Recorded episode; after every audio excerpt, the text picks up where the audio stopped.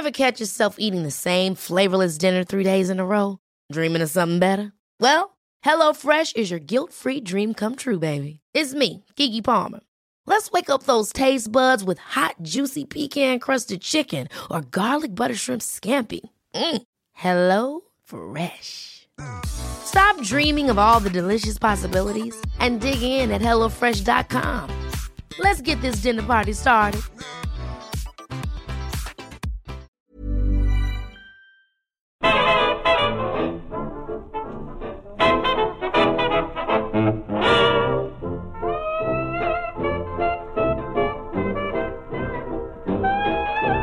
Buenas, amigas y amigos. Bienvenidas, bienvenidos una semana más al podcast Reload, programa sobre videojuegos que hacemos desde anightgames.com. He dicho de carrerilla eso de una semana más, aunque volvemos del parón navideño, estrenamos en el podcast Reload. Venimos haciendo cosas en anightgames.com y también con la recarga activa, ¿eh? Pero es efectivamente este primer podcast Reload del nuevo año, con lo cual no solo saludo a Oscar, a Marta y a Víctor, sino que os pregunto qué tal ha empezado este año. No os quiero condicionar, pero vamos a intentar animar un poco a la gente. ¿Año ilusionante o qué? Desde el punto de vista de los videojuegos y por lo tanto de lo que comentamos en este podcast. Para mí sí que es ilusionante. O sea, yo no estoy de acuerdo con esa narrativa de que eh, hay los peores años de los, de los videojuegos están siendo ahora, porque yo cada año encuentro juegos que me gustan muchísimo, cada año eh, encuentro algo nuevo, o sea, algo que, noto o que, o que me, llega de los videojuegos por primera vez. Y es que yo creo que eso no se puede ir para mejor. O sea, estamos en, un, en una industria que, que todavía está en su época de, de crecimiento y autodescubrimiento. Entonces no, no sé, no hay, no hay forma de que haya un año malo en, en, dentro de la industria del videojuego. Yo estoy súper ilusionada. Bueno, dices esto, Marta, o la gente, por cierto, pero yo cuando hablamos, sobre todo, yo a Pep le veo muy ilusionado con el 2022. Yo creo, a ti te veo que bajas un poco el nivel de la ilusión, ¿eh? Y tampoco es eso. Yo creo que este año va a ser bastante bueno. Es que buleas todo el rato. Perdón, ¿eh? Ya por empezar con esto, pero... Uy, uy, uy, uy. Pero es que había que sacarlo. Stop bullying. No, stop bullying. de, mira, de verdad os lo voy a decir, ¿eh? que es un nuevo año, que es que tenemos que hacer ya nuevas bromas. Es que a lo mejor estáis quedando atrasados ya con todo esto, porque todo el mundo sabe que nunca jamás he hecho bullying a nadie. Y es que... Es verdad que aquí has forzado, ¿eh, Oscar? Que Lo he Marta había, había venido No, pero, de buenas. pero sí que, sí que la, la última vez que lo hemos comentado por el line, el tema de- del año ilusionante, o fue, fue la última llamada que hicimos, no lo sé. Yo vi a a Marta bajar el nivel del, del hype y 2022 va a No, ser es que- muy bueno, muy bueno. Quiero, quiero decir una cosa, que es que una cosa es eh, mi, mi predisposición hacia los videojuegos este año, y como todos los años, siempre es buena y siempre creo que voy a encontrar cosas únicas, y otra cosa es que yo creo que Víctor y Pep muchas veces eh, se hacen daño porque son unas personas que viven en un, en un roller coaster, ¿sabes? Viven en una... En el eh, futuro. Pero no, no solo en el futuro, sino que viven con muchos altos y con muchos bajos. O sea, están, esto va a ser la hiperpolla, no va a ser lo mejor. Y después, cuando no lo es, no pueden decir simplemente, ah, pues no, tienen que decir, Dios, me quiero morir, me corto las venas. Y yo lo único que quiero es que ellos se moderen. Yo, yo, el año guay, pero Víctor y, o sea, Víctor y Pep moderados. Para empezar, hay que, hay habéis- que os- vivir intensamente, yo creo. Os habéis cargado el E3, vaya. Ahora ya no hay emoción y videojuegos se separan este año, oficialmente. Pero ve que lo ve como no puede ser normal. Tienes que separar totalmente emoción y videojuego. Es como el meme ese del Babadook que grita la madre, ¿por qué no puede ser normal? Y Pep detrás, ¡ah! Para empezar a dejar caer que vamos a comentar hoy. Que es que hay muchos temas, es verdad. Pero lo, lo del E3, ahora estoy un poco recuperado. Pero yo lo pasé mal, ¿eh? Lo del E3, uff, hay que hablar de eso. Hay que hablar de Es eso. que- Pero bueno, por cerrar el tema de 2022. 2022 va a ser mucho peor de lo que mucha gente piensa. Yo creo que por por, por, por defensa, por higiene mental, por por desesperación, por una serie de motivos de los que en otro momento podemos hablar si queréis, la gente está apostando muchas cartas al 2022 eh, y no va a ser para tanto. ¿Qué pasa? Que al mismo tiempo está el Elden Ring, está el Kirby y está el... Joder, ¿cuál era el otro que tenía en mente? Eh, Con fecha y Stranger tal. of Paradise. Stranger of Paradise. Puede ser, es verdad. Stranger of Paradise va a ser un juego a reivindicar. Ah, no, coño, y Bayonetta 3, ¿qué cojones? Estaba Ah, pensando en vale, Bayonetta vale. 3. No, no sabía si Eso- esos íbamos por ahí tres, ya. ese trío, va a ser imbatible. Bayonetta 3, eh, pues, eh, obviamente sigo la conversación online sobre Bayonetta 3. Hay mucho hater suelto, no sé si lo sabíais. Es verdad, ¿eh? Y está todo el mundo como... "Ah, El Bayonetta 3 va a ser, va a ser normalucho. va a ser- eh, eh, eh". Es como, mira. A ti, tú ya no lo compras. Por Pero escúchame, ¿te puedes creer, Víctor? O sea, yo puedo llegar a entender, ya son ganas de malpensar con bayoneta, pero puedo llegar a entender a gente que diga, bueno, no está aquí Camilla, han tardado mucho, a lo mejor el juego no está en la hostia. Pero ayer leí que el tráiler, gameplay reveal, Sí. que es una obra maestra, yo creo que está nominada a los Oscars, a mejor cortometraje, con toda la broma del Astral Chain, o sea, rico en narrativa ese tráiler. Ah. Un, un, un tío decía en Resetera, creo, que era so so.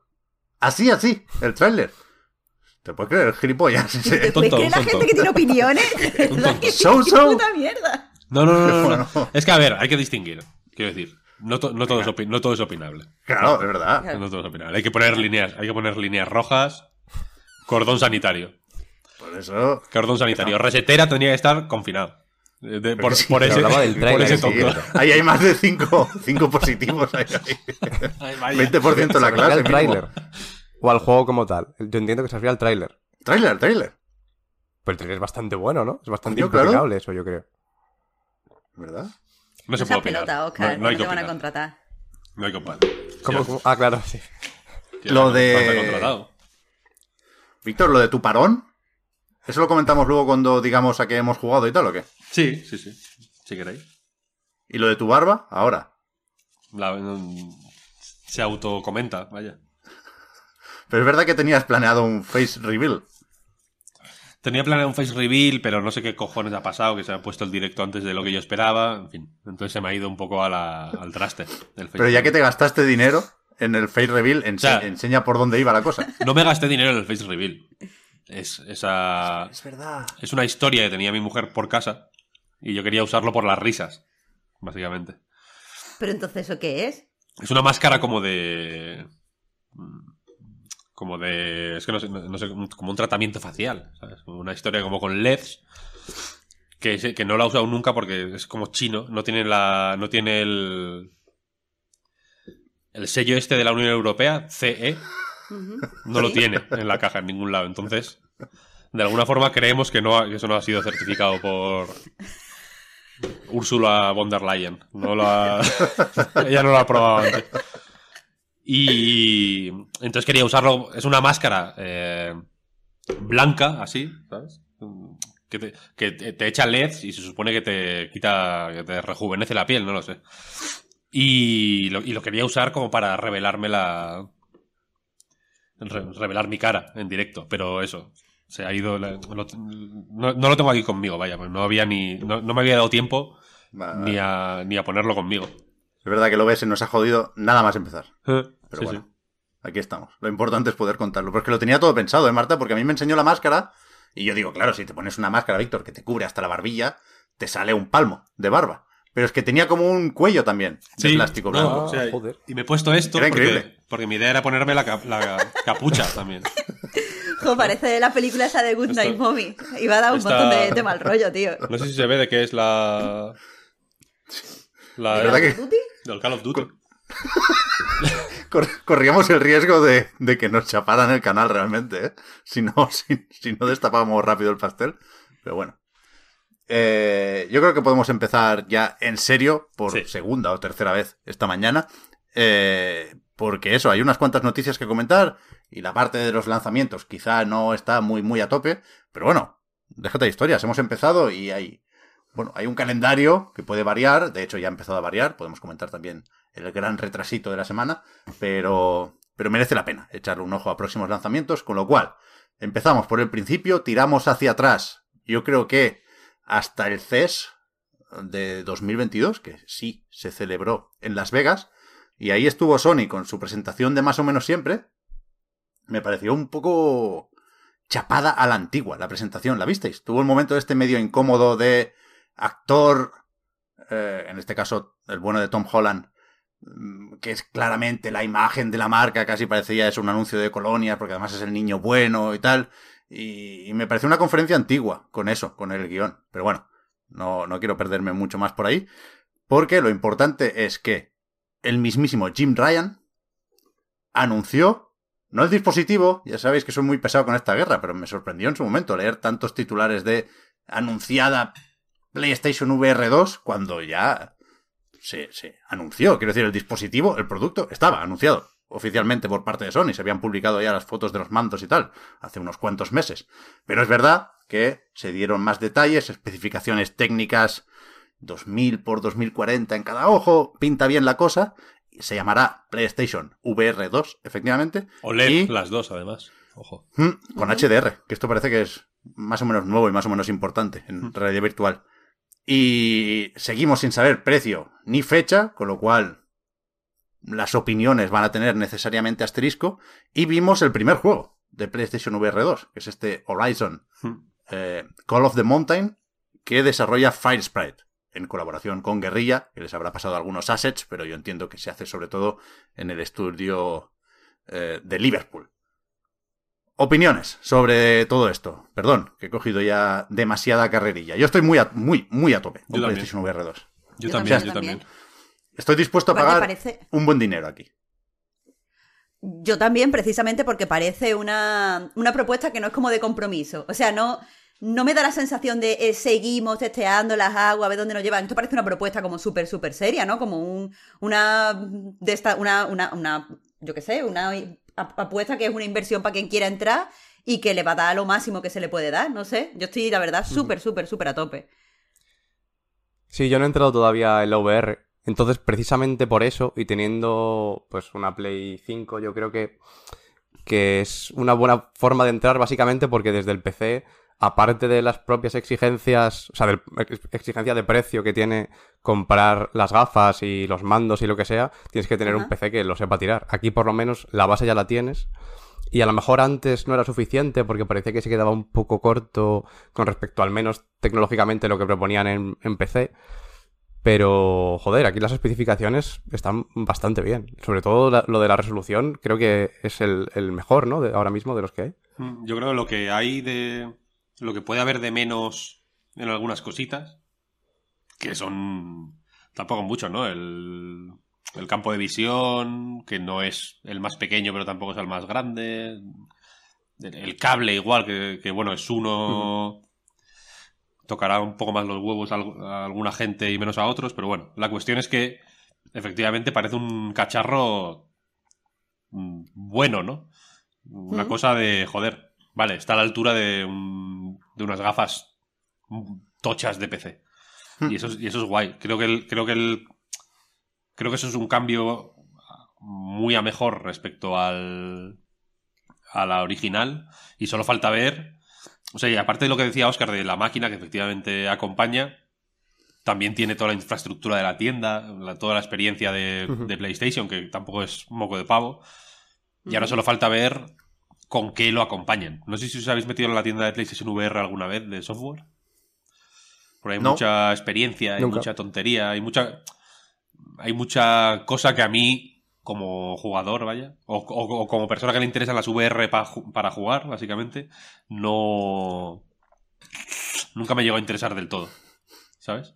Había cositas, había. Disfruté mucho, yo qué sé. mm, El, el Drive Club, el- las, las- las cuatro cosillas que hubo así tochas. Algunos juegos muy buenos que, me, que, que- que recuerdo un montón y que los menciono todo el rato porque me parecen la hostia, como el Super Hypercube este. Hmm. O el Beat Saber, que lo probé por primera vez en la en Pl- PlayStation VR. Pero creo que le faltó mm, software. Y, no, y ya no tanto cosas tochas, tipo lo que parece que quiere ser el, el, el Horizon, sino cosas como el Beat Saber, vaya. Es que, que sean Pero- inmediatas y que, y que las pilles y que digas, vale. Como Haru, por ejemplo, un amigo nuestro, Israel, que está. Que ha descubierto el Beat Saber y, y se ha vuelto loco. Porque Hombre, porque es, porque es, porque es una cosa natural, ¿sabes? Lo, lo- lo juegas y dices, vale, Esto es la VR, ¿sabes? Esto, para esto la queríamos. Claro, pero eso, eso de experiencias y tal que dices tiene sentido cuando eh, la, la, VR era una, una, como una promesa, ¿sabes? La gente no conocía la tecnología, la gente, y ahí estoy hablando por mi experiencia, había tenido unas, eh, unos contactos previos con la realidad virtual que muchas veces habían quedado en algo tibio, entonces tenías que, por un lado, como desarrollador, como gente que tal, ver, testear las posibilidades, como usuario tenías que ver si eso era o no realmente para ti y vencer tus propios prejuicios, pero creo que la gente que ya nos vamos a interesar eh, por la VR, ya no hemos interesado, entonces creo que ahora llega desde el punto de vista de, del software, también desde el punto de vista cultural y tal, el momento eh, importante de la VR y me alegra que Sony, o sea, haya, haya, sabido ver el momento en el que estamos y haya sabido sacar pues un aparato que esté a la altura. Hmm. Sí, lo el que... Saber en la polla, por otro lado, ¿eh? No veas. Sí, bueno, yo lo probé... Más, juego más vendido en PlayStation Store de realidad virtual también en 2021. Se publicaba el otro día. Lo probé hace unos meses y me pensé en comprarme las gafas estas que van sin. que solo funcionan por, por sí mismas, son los Oculus Quest 2, ¿no? Sí. Sí. Que no te hace falta conectarla al, al ordenador siquiera. Y me lo pensé solo por el Beat Saber, porque la verdad es que es súper, súper gustoso, súper inmediato. Como dices, te pones las gafas y ya estás disfrutando de la experiencia y de la forma más óptima posible. Sí, me sí. da la sensación. A ver, a Pero ver. el, Didi Oscar, perdón. el tema de. No, no, nada, que, que el tema de lo de las experiencias. Es verdad que todo en VR te lo venden como. o casi todo te lo venden como experiencia y no como un juego en sí mismo. Todo es. Parece que todo es para probar lo que estás haciendo, pero nada realmente va un, pa- un paso más allá y te propone un juego de verdad. Más allá de, yo que sé, Half-Life Alyx o algún. alguno más que hay por, por PlayStation. Pero me parece que sigue siendo difícil que a corto plazo, no lo sé, espero que no, que a corto plazo saquen juegos así, juegos que sean juegos juegos y no sean probar cosas. Hmm. Que ojalá, ¿eh? Y a lo mejor este precisamente es el momento. Ahora que se va a estandarizar un poco más, o supongo que esa es la intención con el VR2. Ese es el, tema interesante aquí. ¿Cómo puede hacer Sony para diferenciar su producto de Oculus Quest 2, que es un reproductor de Beat para empezar, y después más cosas, y que es un producto relativamente barato y relativamente accesible, que está funcionando especialmente bien? Entonces, relacionado con esto, o sea, yo creo que Sony tiene que hacer algo para justificar un precio que, sin duda, va a ser muy superior. Así que, mm, directamente, porra. Saldrá PlayStation VR en 2022, parte A, y ¿cuánto costará? Eh, no sé, yo creo que sí que, ver, sal- yo- yo... sí que puede, creo que puede salir en 2022 sin mucho problema, vaya. ¿No? Es que no hay Yo, Play yo 5. creo que, que puede salir en 2022, yo diría que sí, por dos cosas. Eh, primero, porque, eh, como tú dices, tiene que, diferenciarse. Y creo que, evidentemente, eh, y durante unos años más, Sony tiene como la delantera de ser la marca más conocida, o sea, de ser la consola y después tener las marcas más conocidas dentro de la industria del videojuego. Y eso lo tienes que aprovechar. Entonces, creo que si quieren diferenciarse, lo mejor que pueden hacer es utilizar sus marcas de alguna manera para hacer jueguitos con, con esas marcas que la gente ya conozca y que a partir de ese juego la gente se interese por la VR. La gente entiendo que todavía no esté interesada. Entonces tiene que salir en el 2022 porque no sé qué previsiones tienen de mantener este liderazgo. Yo creo que todavía les queda unos años, pero no, no lo puedo saber. Entonces eh, tienen que sacarlo lo más pronto posible. Aparte, eh, eso no hay todavía mucha PS5, pero mm, no sé, no me parece que, que- o sea, no me parece que las previsiones de vender la VR de Sony esté al nivel de vender la PS5. Ya, pero yo, yo creo que es importante que empiece con buen pie. Porque si no, si eh, al mes y medio de estar a la venta ya no hay juegos, ya no se habla de eso, se entra en una, una dinámica negativa, como las primeras gafas de PlayStation, y de ahí no van a salir. Entonces, yo digo 500 pavos, porque Mm. creo que PlayStation VR costaba de salida 400 sin los mandos, porque te mandaban a buscar los moves si los tenías en el armario, y si no, si comprabas la cámara y los mandos, la cosa subía bastante. Aquí, eh, sí o sí tiene que funcionar esto con los mandos, con los PlayStation VR2 Sense Controller, creo que se llaman. Con lo cual, y, y tiene mucha más tecnología el cacharro, no solo la resolución, sino el seguimiento de los ojos, trackers por todos los lados. Yo veo muy difícil que lo bajen de 500 euros. Pero me parece casi más interesante lo otro. Yo, por cierto, ya lo dejo caer, yo estaría dispuesto a pagar 500 euros si el software acompaña, que es lo que comentamos después. Pero, para sacarlo en 2022, si no pasa nada raro con el stock de PlayStation 5, yo creo que deberían ser compatibles con PC? Que es otra pregunta, creo que es relativamente pertinente por el mm, relativo acercamiento de PlayStation al PC con God of War y compañía, ¿no? Yo creo que si no hay stock de PlayStation 5 no, no tiene sentido sacar las gafas, porque entonces nadie va a querer desarrollar juegos para ese dispositivo. Y si lo metes en el PC, de alguna forma, la gente tiene que saber que con PlayStation VR 2 se puede jugar a Half-Life Alyx. Si no, ¿para qué te metes? Ya. Yo no estoy de acuerdo en que la gente no vaya a querer desarrollar si no hay esto suficiente de PS5. No sé con quién estaba hablando hace poco eh, que desarrolla también para VR, pero me dijo algo así como que muchos inversores tienen como el concepto de que la VR es el futuro y muchas veces es más fácil siendo un estudio independiente conseguir financiación si desarrollas en VR. Así que imagino que hay estudios que pueden estar interesados en ese sentido, sobre todo estudios que trabajan muy pegados a la tecnología. No, no termino de, de estar de acuerdo con lo que dice. Pero ahí ya no, no, no es más rollo metaverso y mierdas similares que otra cosa. Quiero decir, lo que parece más o menos claro es que el éxito de eh, Quest 2, y para no pillarme los dedos, cito a Digital Foundry, que lo comentaban en su podcast, en Digital Foundry Direct, el éxito de Quest 2, decía, ha hecho que los juegos para realidad virtual sean, en general, menos ambiciosos. Porque quien hace o, o quien plantea una experiencia para la realidad virtual eh, se impone que tenga que funcionar de forma autónoma en Quest 2. Claro. ¿Sabes? Entonces, PlayStation VR 2 tiene que saltar eso. Y yo creo que lo va a intentar con como mínimo el Horizon VR, ¿eh? Pero. Pero yo creo que es, que es, que es evidente que falta que alguien eh, se ponga un poco a rebufo de Half-Life Alyx. Y yo creo que Sony tiene que hacerlo. Y creo, y aquí ya me pongo muy pejiguero y muy exigente y estoy pidiendo seguramente demasiado, ¿eh? Pero yo creo que lo que faltó en PlayStation VR, la primera, la de Play 4, es que Sony eh, le dijera al usuario que se lo creía de verdad, que iba en serio. Y eso se hace pidiéndole a Naughty Dog y a Santa Mónica que te hagan un puto juego. No a está. Sprite, que te pille la licencia de- o la franquicia de otro. No, no, hazlo tú. O sea, y el Horizon, o el God of War, o el Uncharted, o lo que toque, que sea uno de verdad. No un spin-off en el que Aloy pasaba por ahí. A ver, en este momento tiene que ser un spin-off porque todavía no, no tienen el mm, fucking producto. Pero eh, a mí sí que me da la sensación de que están dispuestos a usar sus marcas y que todo al final, si se lo están tomando tan en serio como yo creo, les va a llevar ahí.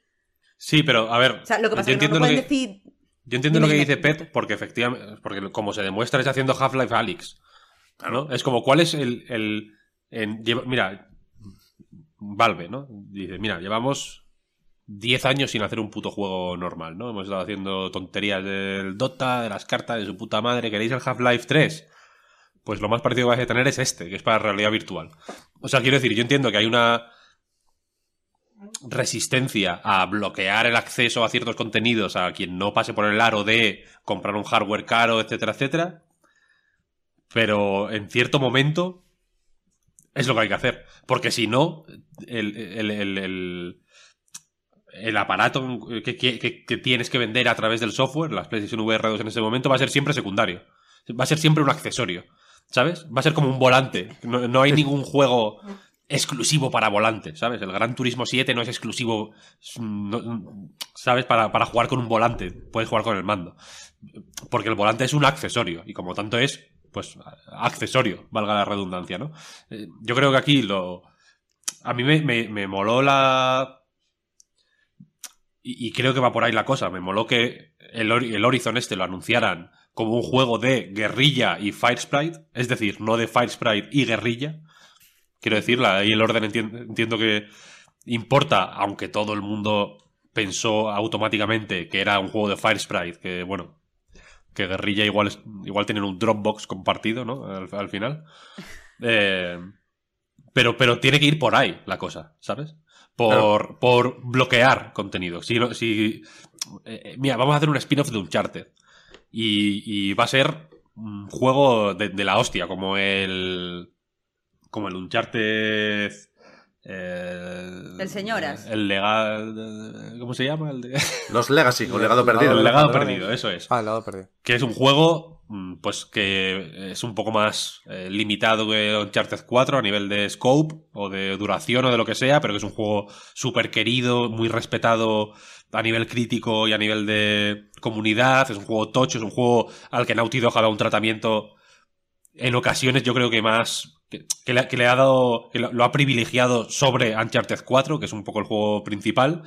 Sí. Así tiene que ser la cosa, ¿sabes? Tienes que decir, venga, el, el- siguiente Horizon o el siguiente lo que sea, o el nuevo Killzone o, o- o lo que cojones fuere, va a ser solo para PlayStation VR 2.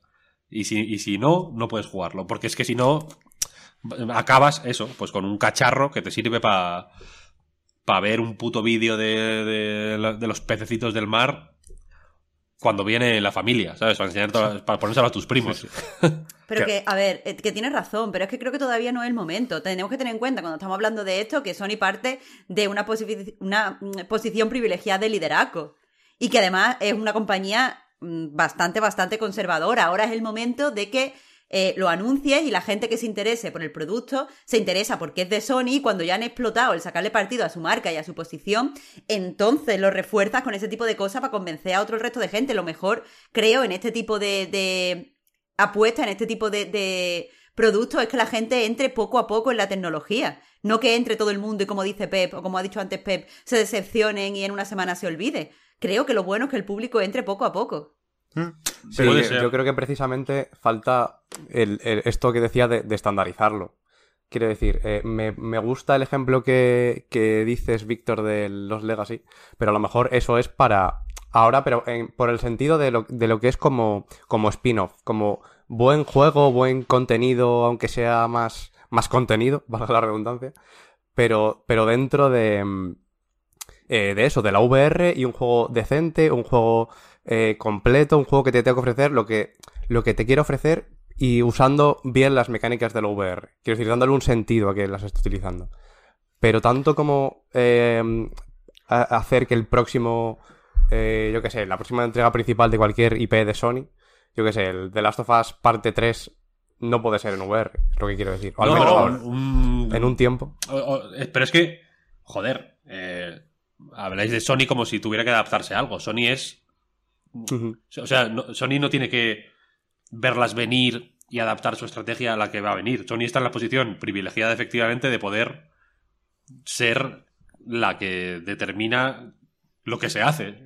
Pero es que e- esas cosas no son así, eso yo sé que es lo que parece. Pero normalmente sé, cuando tú estás no en una posición de liderazgo, lo que más te conviene es comportarte de forma conservadora. Porque quieres que, eh, lo que te hace que estés en el liderazgo es que eres mainstream, el que no, eres, no haces nada demasiado estridente para la mayoría del público. Entonces, si das un golpe en la mesa y dices, mira, es que esta franquicia que tú quieres jugar, que solo conoces PS5 de refilón y eres un jugador, pues, eh, yo qué sé, que juega tres o cuatro juegos al año, eso solo lo vamos a sacar en VR. Pues a lo mejor ese, ese jugador se, se rechufla si no conoce Sí. la, la VR. o es que no. tienes que ser conservador. Sí, pero o sea, el caso de Alex a mí me parece súper eh, explícito. Quiero decir, nadie ha dicho.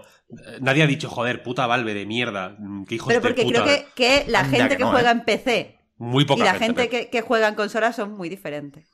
Pero No lo sé, no lo sé. hay, hay un poco de todo La eso verdad. y, y- y- también hay que tener en cuenta, a mí no me parece mal tirar de spin-offs porque hay gente que no quiere jugar en VR, no solo por una cuestión de dinero y de presupuesto, sino porque se marea. Entonces, pues, que, quedarte sin la siguiente entrega súper importante o numerada de tu franquicia favorita porque te mareas, pues es una puta muy gorda. Entonces, si hay que tirar de spin-off, se tira de spin-off, como ha hecho Alex, ¿eh? Pero que lo hagan los estudios de primera línea, porque si no, eh, estás proyectando la imagen de que, bueno, es secundaria para ti. Esta plataforma, es que es una plataforma, no olvidemos, no es un periférico, no es el volante. Es una puta plataforma, es como cuando Nintendo tenía sobremesa y portátil. Entonces hay que cuidar las dos, faltaría más. Y, y para mí, empezar con Fire Sprite, que seguramente son muy buenos y que ya, entre otras cosas, los compró Sony seguramente pensando en realidad virtual, ¿no? Yo creo que Fire Sprite la podemos aso- asociar ya un poco a carreras y realidad virtual. Y seguramente lo acabarán haciendo muy bien. Pero de entrada, yo creo que es más ilusionante para todo el mundo lo que puede hacer Asobi con otro Astrobot, que puede ser un pepinazo de Ya. cuidado. Ya. Es más interesante lo que puede hacer Insomniac, que estamos ahora todo el rato con Spider-Man y con Ratchet. Pero Insomniac tuvo una época de hacer muchas cosas para Oculus, y bastante buenas, por cierto. Insomniac está ya, me juego lo que queráis, haciendo algo de realidad virtual. Entonces, pum pum, vayamos construyendo sobre eso. Que hay que hacer malabares con los recursos, porque no puedes dejar a PlayStation 5, que seguirá siendo el objetivo principal, eh, sin lanzamientos de Naughty Dog porque Naughty Dog se centre en la re- realidad virtual? Pues evidentemente, pero para eso Sony lleva mucho tiempo diciendo, a lo mejor no estamos comprando tanto como otros, pero sí estamos haciendo que crezcan mucho los estudios que ya tenemos. Sin duda, Naughty Dog puede tener en paralelo eh, internamente un desarrollo para realidad virtual mientras sigue con lo que sea que esté haciendo. Y, y yo creo que es, eso es ilusionante, creo que el escenario es o permite ser mucho más optimista que con la primera PlayStation VR y hay que demostrarlo. Lo que lo poquito que sabemos hasta ahora no es un mal comienzo, pero yo creo que no es suficiente con lo que parece que será Horizon Call of the Mountain. Hay que dar un poquito más y a lo mejor, no quiero chulear, pero a lo mejor me condiciona el hecho de haber jugado a Half-Life Alyx. De verdad que te cambia la puta vida esa mierda. De verdad que cuando tonto. acabas dices, vale, el, el siguiente así, ¿dónde coño está? No me dejéis sin más de esto. Mira, yo propongo dos ideas. O planteo dos cuestiones. En el chat nos están, recor- nos están diciendo, ¿por qué tratáis a Alex como spin-off cuando es tal? Alex, Por- yo no quería... llama Half-Life 3, coño. Yo no quería dar esa impresión. Half-Life Alyx es Half-Life 3 a todos los efectos. mm, Por, por timing, por, por, Pero- con- con- por contundencia, por lo que sea. Pero eso lo sabes y lo decides, Víctor, cuando lo juegas. Cuando lo ves en Steam, piensas, vale, no le han puesto Half-Life 3 porque quieren Vale. enfadar lo mínimo posible a la gente. Pero es Half-Life 3, quiero decir. Igual que Monster Hunter World no se llama Monster Hunter 5, simplemente. Eh, y la otra idea es. ¿Y si la VR nunca deja de ser una pijada, ¿no? Porque estamos hablando aquí Ah. como de una. Como de un. Posible escenario futuro en el que la VR es como los móviles ahora, ¿no? Que todo el mundo la tiene y que todo el mundo está.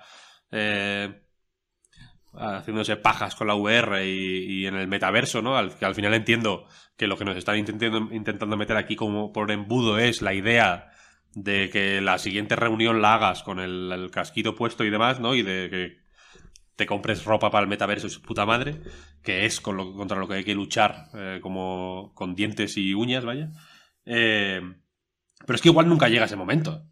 Porque, No, la, porque la puta no VR es una tecnología increíblemente intrusiva, por, incluso sin cables, quiero decir, ¿no? Porque es intrusiva en el sentido de que básicamente te separa de la puta realidad. Que yo Es estuve la- una es- semana es- tonto, Víctor. es como por jugar es- tres horas. es como el. LSD. Sí, no, Me no. la cabeza mal una semana.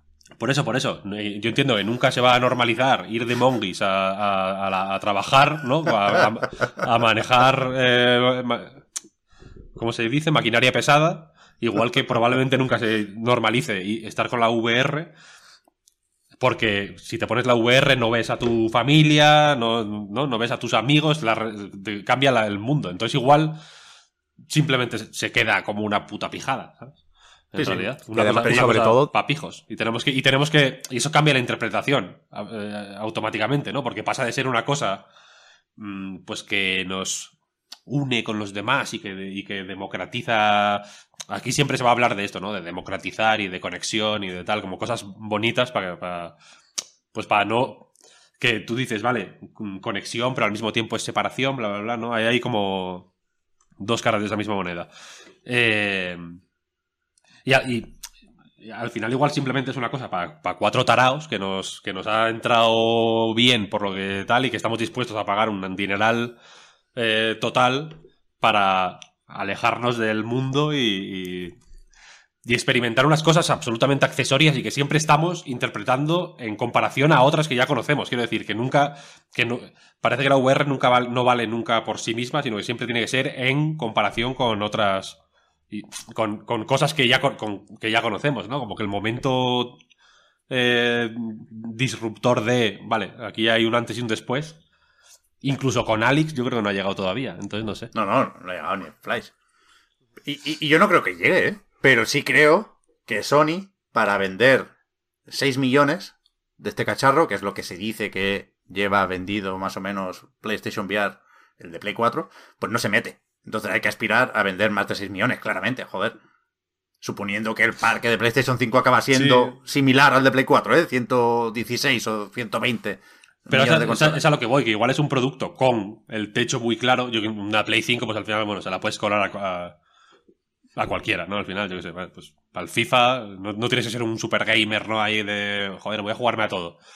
Puedes jugar a, una, a un juego al... a un juego al año, eh, como que, es una forma de jugar muy real. Estoy, estoy buscando para comprarme una Xbox 360 de las que tienen HDMI, porque la que tengo yo es de... no tiene HDMI todavía. Y encontré una que ponía Xbox 360 con 11 juegos o algo así, o 12 juegos en Wallapop. Y digo, hostia, de buen rollo, ¿no? Eran como 200 euros, una cosa así. Y digo, hostia, de puta madre, tal, me, me, meto, tal. Y los juegos eran FIFA 08, FIFA 09, FIFA 10, FIFA 11, FIFA 12, FIFA 13, FIFA 14, eh, Pro Evolution Soccer 1, Pro Evolution Soccer 2, Pro Evolution Soccer 3. Eso habéis visto en Instagram. Y no había, pero, pero, no había ningún juego que no fuera de los, los FIFA y los Pro, ¿sabes? ni uno. Que, pues que habéis visto en Instagram los memes que hay con eso, de una tía que llega a la casa de un tío, ve que tiene todos los juegos, son solo los FIFA, no sé qué, y se va así sola de, de la casa. Era literalmente. Poniéndose la ropa. Claro, claro. Pero esto que, que comentas, Víctor, de lo de la, la, pijada y precisamente lo que comentaba también Pep de, de que no la gente no, o sea, no, no, puede sacar un juego principal en una en, en, VR exclusivo por lo de que la gente se la va a perder por el motivo que sea, ¿no? Por pues por, puede ser por Marios, pero yo creo que lo principal es la puerta de entrada obligatoria, que por mucho que eh, haya ya mucha base de jugadores que tenga la Play 5, no quita que esos 500 euros te los has tenido que gastar y los otros 500 euros o lo que sea que vaya a valer en la VR te los tienes que gastar también. Y al final, si te tienes que gastar 1000 euros para poder jugar a lo que salga en VR, entonces creo que la estandarización de esto pasa por porque no te haga falta nada más que las gafas. Sinceramente yo creo que va por ahí y no creo ni muchísimo menos que sea a corto plazo, pero tiene que ser una plataforma en sí misma que ya lo es, pero si sigues dependiendo de otra, creo que no, eso, eso limita un poco no puedes avanzar básicamente por eso, por la, la puerta de entrada económicamente hablando. Pero es que, pero a lo que voy, a lo que iba antes.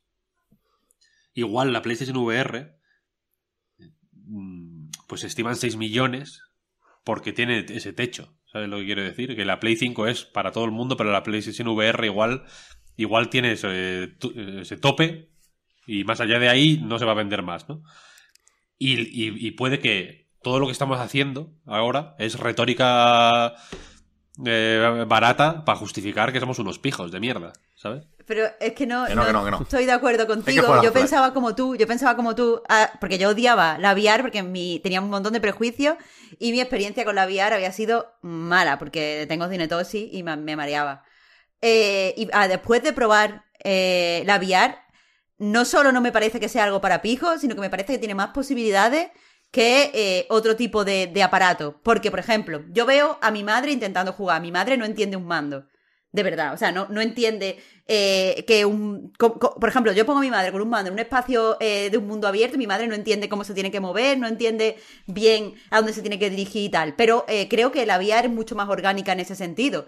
Y cuando yo le pongo las experiencias, por ejemplo, de Oculus Quest 2, mira, mi hermano, mi hermano ha jugado a consolas cuando era mm, adolescente, pero lo dejó. Yo ahora no entiende bien los videojuegos, no le gustan. Pero sin embargo, te mostró un montón de interés cuando le puse la experiencia principal de, de, Oculus Quest 2.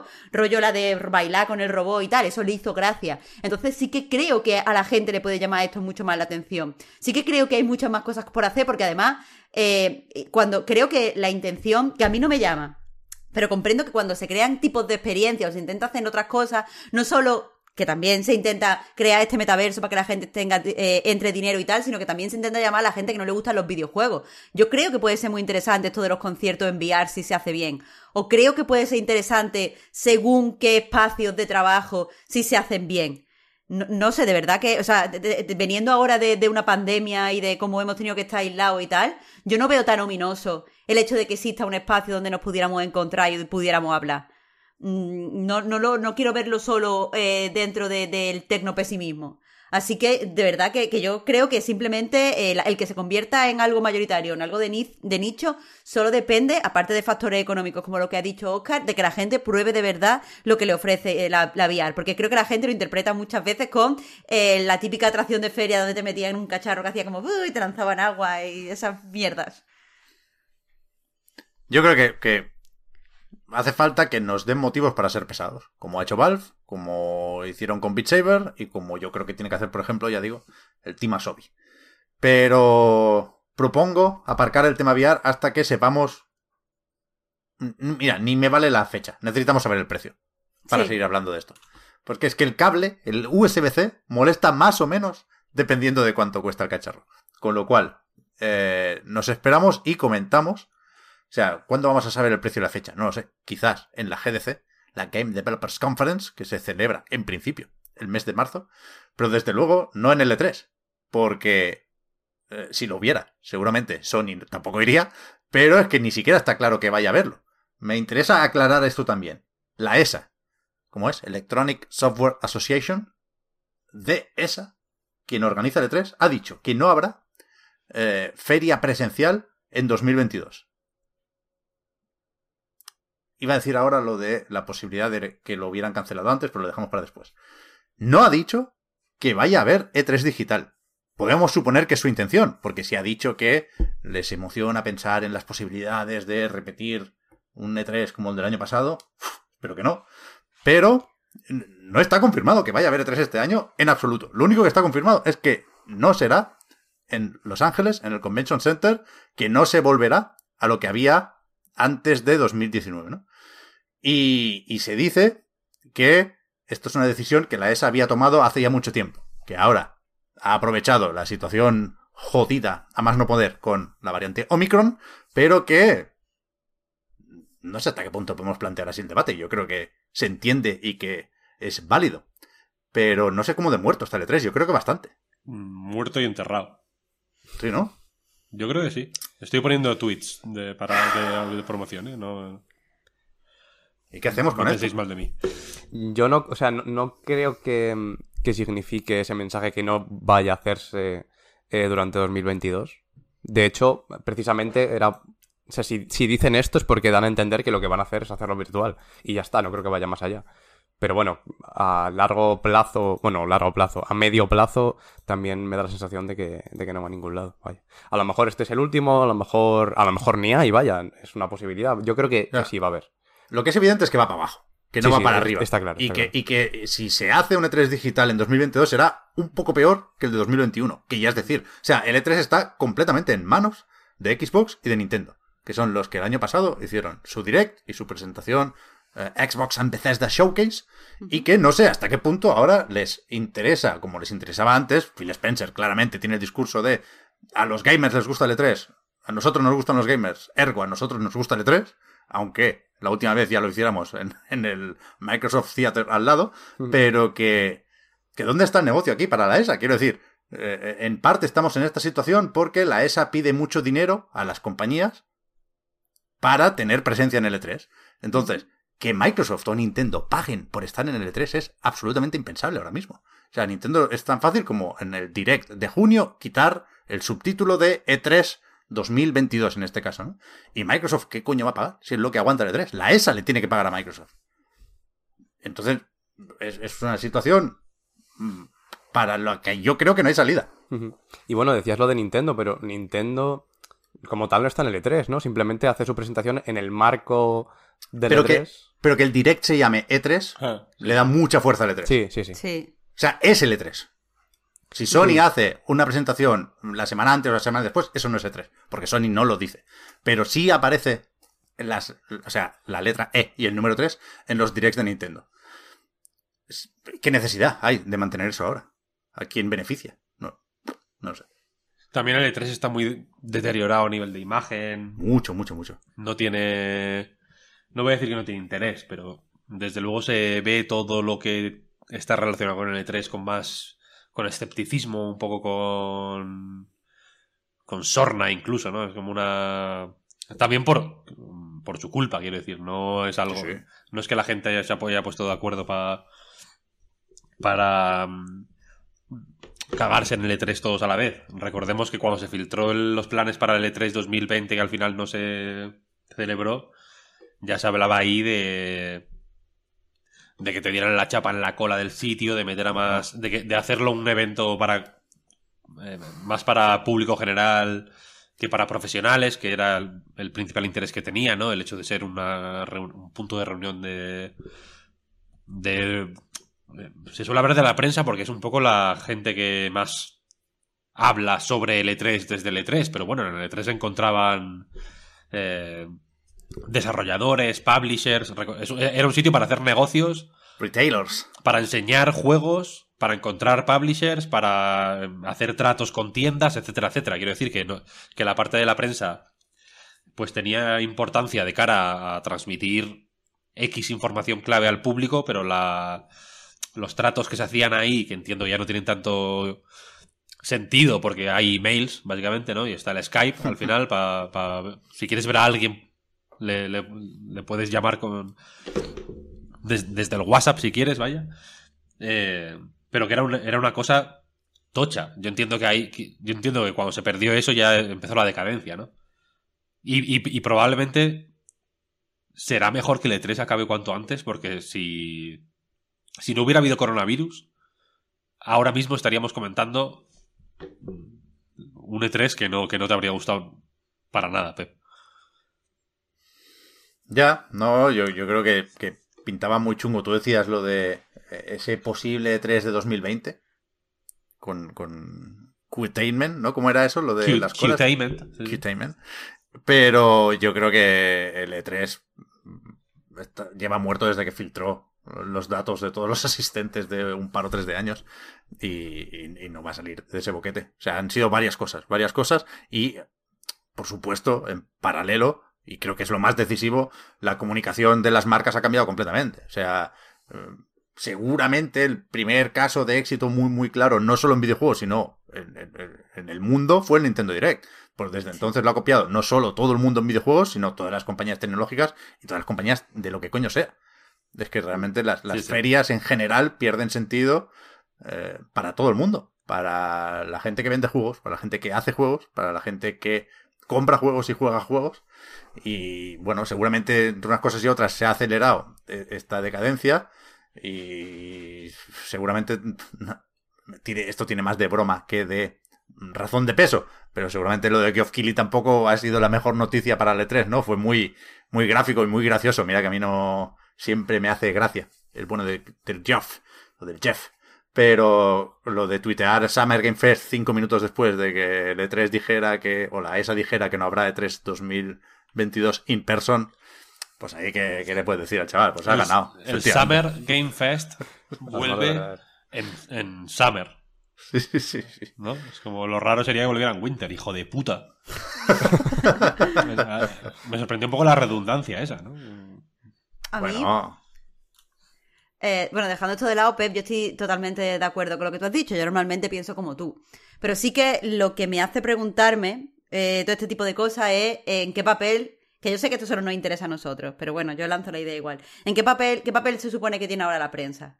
Porque ya las compañías hablan directamente con los jugadores. Ya las compañías se abren a que sean los propios jugadores los que prueben los juegos. Ya no necesita que un periodista juegue y les diga al resto de tal cómo es el juego. O sea, han pasado por encima. Pero eso, eh, y no es, no es porque yo sea periodista, pero me preocupa en el sentido de que, eh, cómo, sea, no deberían a lo mejor haber, o sea, ¿no os parece mal que la prensa pueda, que las compañías puedan decir a lo que quiere a los usuarios y que no haya ningún filtro que trate más cercanamente con, la, con las compañías para saber si lo que están diciendo es verdad, si pueden cumplir las promesas y todo este tipo de cosas? O sea, me parece que el borrado de la prensa, porque al principio decía, bueno, ¿qué más da? Nosotros tampoco somos los mensajeros de nadie. Pues si se quieren eh, comunicar a ellos, pues que se comuniquen. eh, El público lo suficientemente inteligente. Pero estoy viendo ahora cosas que pasan con el cine y con tal, y me, me está pareciendo que no, me está pareciendo que el borrado de la prensa puede ser eh, no solo triste, sino también un poco mm, peliagudo, porque es que al final eso, las compañías pueden decir lo que quieran, no va a haber nadie, una figura, por ejemplo, como tú, Pep.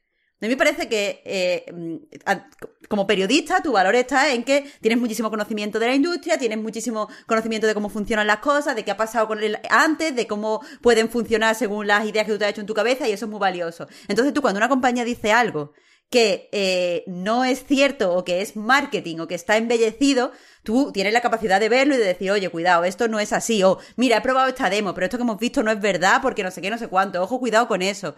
Eh, y sin embargo, si no hay una figura como, la de- lo- como tú diciendo esas cosas, ¿no perdemos un poco los jugadores? Yo creo que es que no se pierde esa figura, ¿eh? en realidad. Quiero decir, Ya. mira, el, el caso de Stalker 2.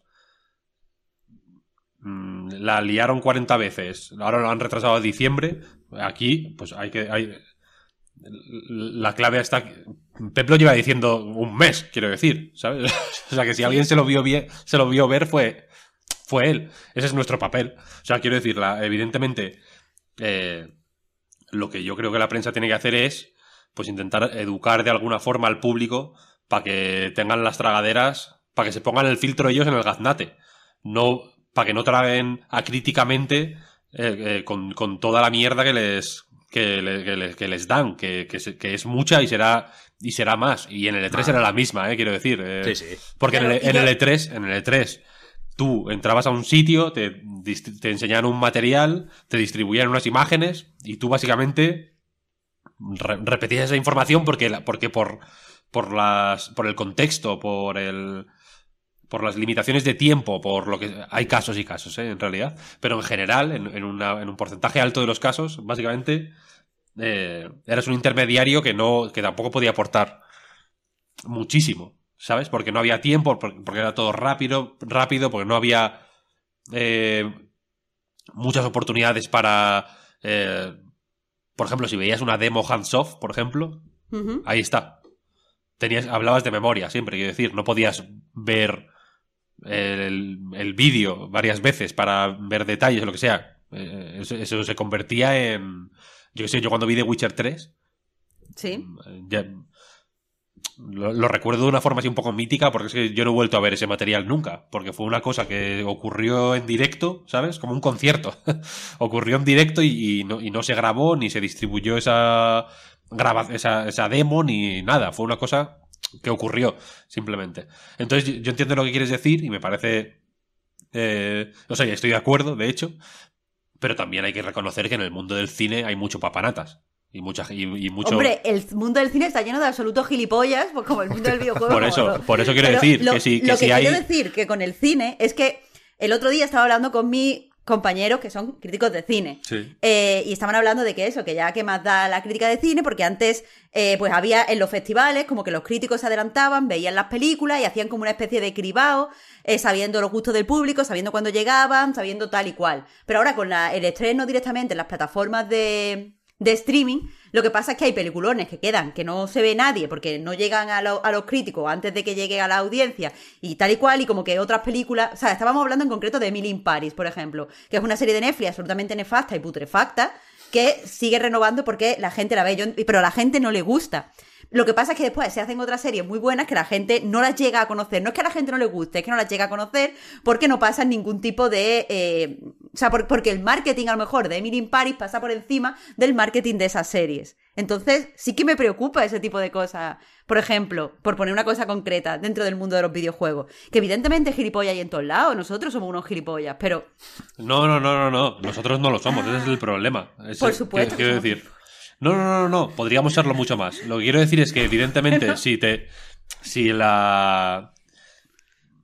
Mu- Mucha gente se quejaba de, por ejemplo, de lo de la casa de papel, ¿no? Hubo ahí medio Sí. polémica porque hubo un evento ridículo sobre la casa de papel, tal, no sé, no sé cuál. Deja de ir a eventos. ¿Sabes? No, no, le- no les, no les sigas el rollo.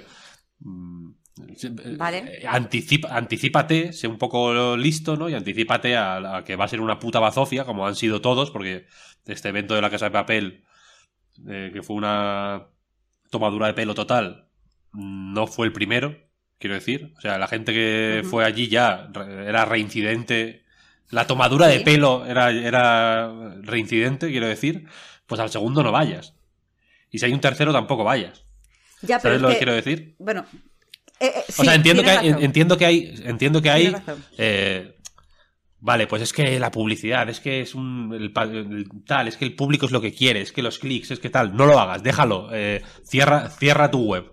Eh, vete a la calle a pedir dinero, haz lo que sea, pero, pero no llores. Es lo que quiero decir. Si te, si te están pegando puñetazos y tú sigues poniendo la cara porque de alguna forma esos puñetazos son los que entre- es lo que entretiene a tu audiencia, no llores eh, por esos Claro, pero es puñetazos. que Recíbelos lo- lo con te- dignidad.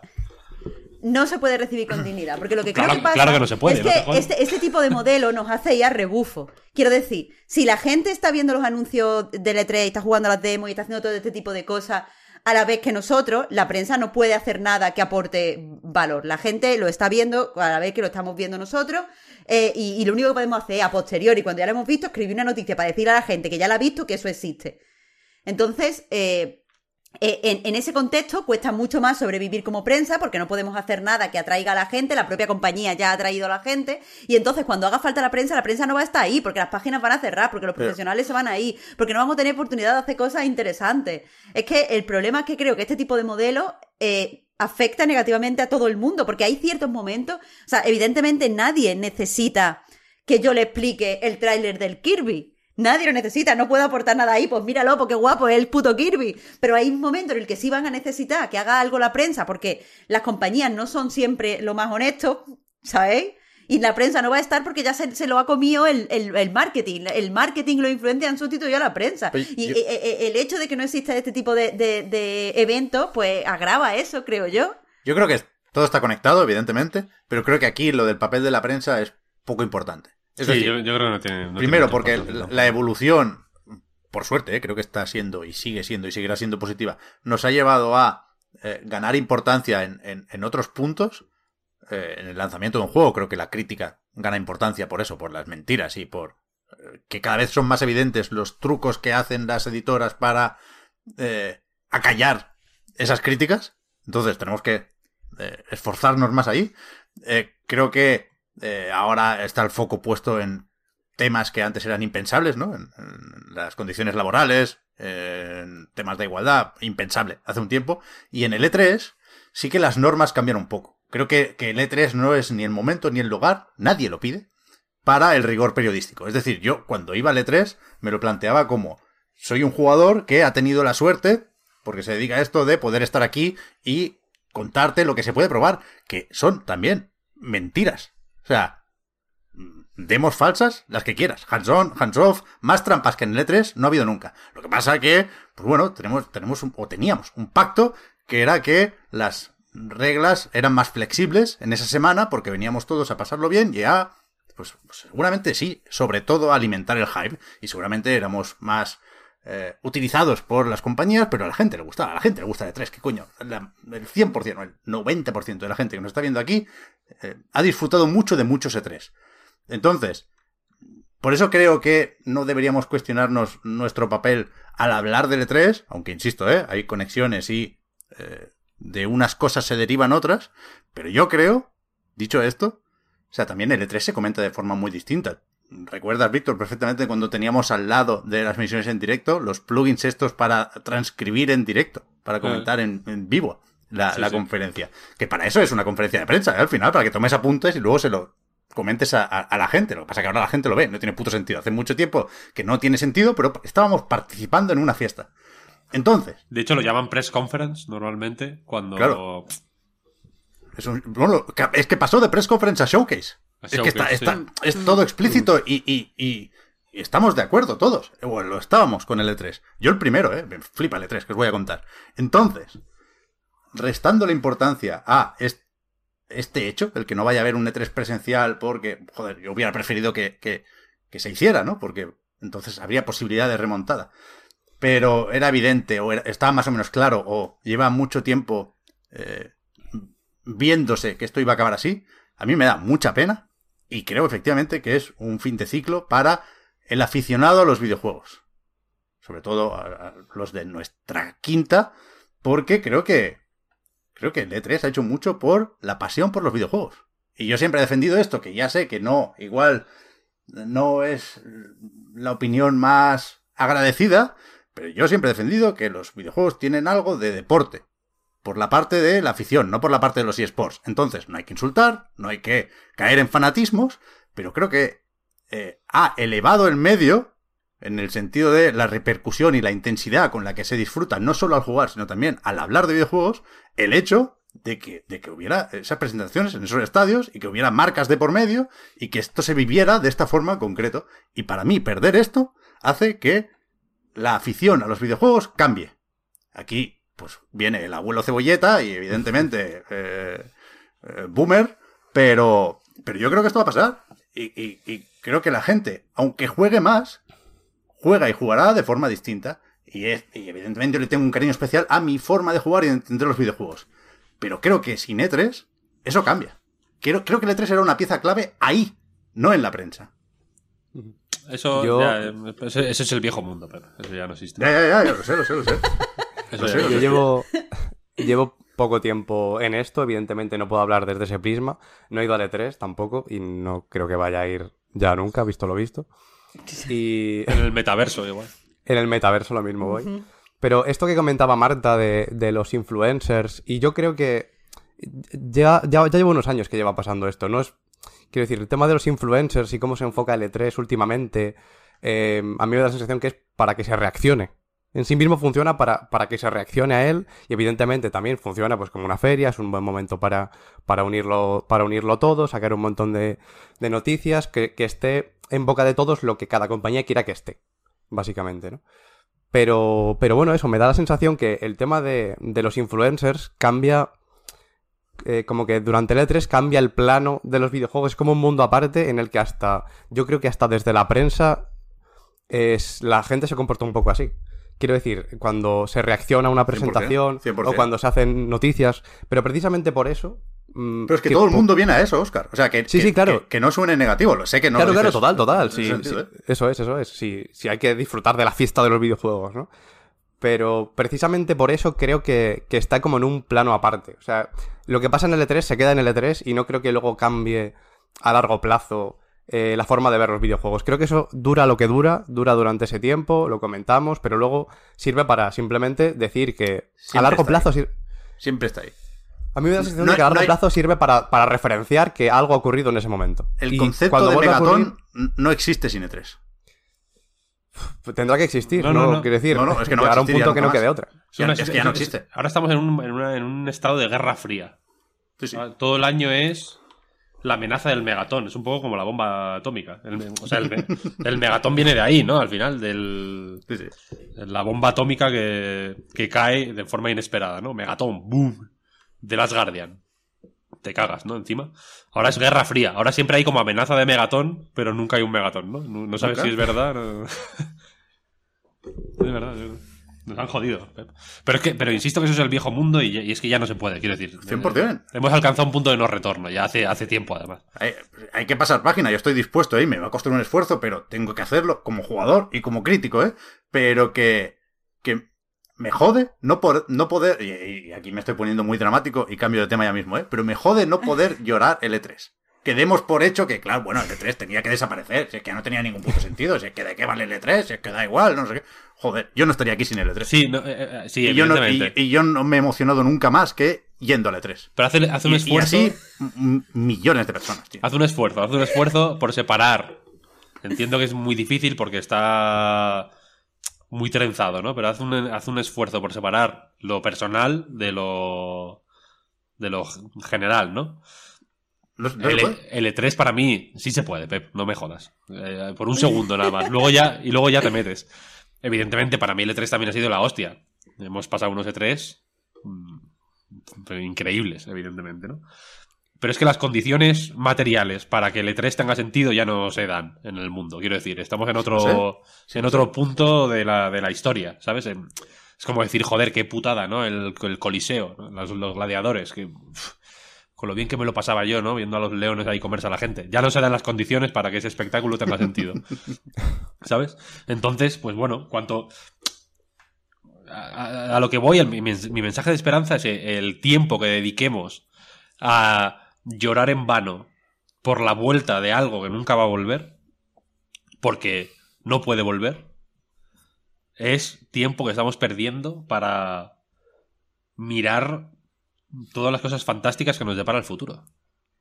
En, en- en- quiero decir, y para, y para, y para armarnos, y para armarnos, si queréis poneros en este, en este plan, para que no nos pille por sorpresa. eh, eh, eh, Nos pasa a los que nos dedicamos a la comunicación, ya no voy a decir prensa, a la comunicación sobre temas relacionados con entretenimiento, con videojuegos, con tecnología incluso. Pasa que nos pilla todo, estamos pensando siempre en, en ayer. Y nos pilla todo por sorpresa. Y evidentemente así no tenemos ningún valor, quiero decir, ¿no? En- porque nos pilla todo de nuevas. Es como, "Wow, ¿qué ha pasado? No, Nos han tomado el pelo. Eh, Esto es mentira. Esto tal, no sé qué. Tenemos que quitar lastre, Pep, L3, a tomar por el culo. ¿sabes? Sí, sí, Fu- sí. Fuera. Tenemos que pensar en el futuro y tenemos que prepararnos para, joder, pues para lo que decía Marta, coño, para ser útiles, para tener algún tipo de, de, de sentido, ¿no? Y de utilidad y de razón de ser en, en un mundo en el que yo creo que eh, cierto tipo de comunicación tiene sentido y tiene utilidad y tiene razón de ser, aunque eh, se hagan presiones por todos lados para que no sea así, ¿eh? Porque quiero decir, porque evidentemente eh, yo entiendo que el Rubius o, o Willy Rex o Alexby o quien sea son más eh, son eh, cómo decirlo eh, transmisores de información mucho más convenientes para cierto tipo de actores de la industria del videojuego, para Ubisoft. Yo entiendo que a Ubisoft le sale mucho mejor poner, hacer un póster con Auronplay y el Rubius y no sé quién para promocionar el Far Cry 6 que intentar convencer a, a Alex Pascual, por ejemplo, yo que sé, para que ponga su cara en algo que va a ser claramente eh, pues voy a decirlo de- así feo, vaya, pero va a ser básicamente tirarse mierda encima sin ningún tipo de, de, de- de sentido porque va a comprometer su credibilidad, va a poner su trabajo en entredicho y, le- y va- y básicamente le va a cerrar las puertas que él querría tener abiertas. En el caso de los youtubers es al revés, evidentemente. Los youtubers operan como raperos. Rosalí- ahora estamos todos como el capitalismo, qué malo es, qué asco el capitalismo. Odio el- la acumulación de, de bienes materiales. Es lo peor, ¿no? Pero luego los Rosalías la hostia. Poniendo en, en su puto Instagram fotos con Lamborghinis y con, y con, y con unas muestras de- de- con unas cosas ostentosas de una manera sebosa. Es una cosa, es una manera grasienta. Es una, es una eh, ostentación que, chor- que pringa, que tiene pringue, ¿sabes? Y sin, em- y sin embargo, y los youtubers operan en esa realidad, ¿no? Que es la realidad del Me dan rapero. igual los youtubers, Víctor. Sí, Que pero- No hablo de prensa ni de comunicación. a hablo ti de. te- a ti te dan los igual- Gamers. Es, a ti te- es el- a el ti te dan igual, año pero- Puede- En el que hablamos de jugadores y de gamers y nos ponemos LEDs de colores en el culo, tío. A ti, te, a ti te da igual, pero, eh, pero esa, esa, ese, esa operación de transmitir el hype y su puta madre que, que en cierto, que nosotros hacíamos cuando bajábamos, cuando levantábamos la bandera blanca en la semana del E3, que era el momento mágico, ¿no? De, vale, aquí paz. Aquí paz, porque yo quiero ver también la- el hands-off del Scalebound, ¿sabes? De paz. Microsoft, ya la semana que viene me cago en tu, en tu calavera otra vez, pero esta semana paz esa, esa, esa operación que nosotros hacíamos una semana o dos al año, los youtubers la hacen eh, 365 días al año. No, no, pero, pero no solo eso, Pep, es que todo lo que tú estás diciendo yo lo siento. O sea, veo que, que tienes corazón y que Es que estás dolido. se está muriendo. me preparo pero es que esta cosa que tú estás echando de menos y toda esta cosa que tú estás diciendo es que yo me emocionaba como un jugador y como no sé qué, eso nos ha perjudicado a todos. Honestamente, creo que muchos de los problemas Oh. que tiene la industria del videojuego es precisamente por esto. O sea, eso de que la gente reciba de forma muy agresiva los anuncios cuando no son lo que ellos esperaban, esto viene de ese tipo de comportamiento. Esto de que la gente insulte a periodistas, a, a aficionados, a gente random de Twitter porque la ha comprado Sony, es un Xboxer. Esto viene de ese tipo de comportamiento. Yo creo que desde el punto de vista cultural, porque es que, joder, estoy ahora eh, eh, una cosa que, que, bueno, tiene sentido, pero es un poco personal también. Estoy obsesionada con que ya no soy periodista cultural, que solo hablo de videojuegos, ya no hablo de cultura y tal. Entonces intento estar mucho en contacto con la peña de la cultura. Y una cosa que noto es que nadie toma a los videojuegos en serio, no por los videojuegos en sí, porque a esta gente le encantan los videojuegos y juegan a videojuegos y hablan de videojuegos, sino porque al final entras en el videojuego y entras al fango de la gente diciéndote que si te ha comprado Sony, pero si yo no conozco a nadie en Sony, eh, que si, que si no sé qué, que si no sé cuánto. Todo esto viene de, de eso, Sí, de comportarnos como unos absolutos aficionados y de la gente viviendo los videojuegos que todo el mundo dice que son cultura, pues si son cultura no te comportes como si fuera el fútbol, porque joder, joder, ¿sabes? De- de- y desde esa agua esto es lodo, Pep, si yo lo son siento, cultura- pero a lo mejor esto es lo mejor que puede pasar. Y si son cultura, No lo creo, pero bueno. francamente, son una basura de cultura. Quiero decir, Nadie no busca cultura en el E3.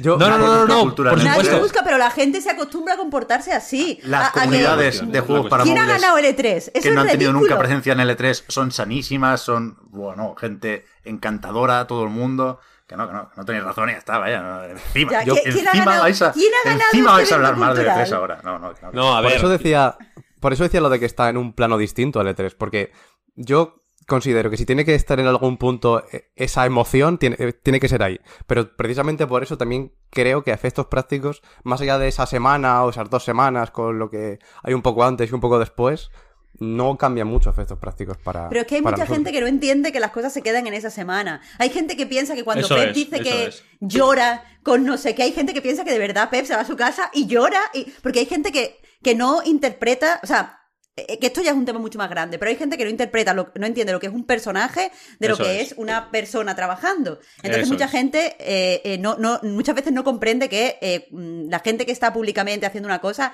muchas veces se mete en un personaje porque es más sencillo crear dinámicas. Right. Y, y eso produce una serie de cosas negativas en videojuegos que ahora además se están trasladando en cine con cosas como la peña de Marvel atacando a no sé quién o no sé cuánto. culpa del Eh, E3 eh, también. esto no es bueno.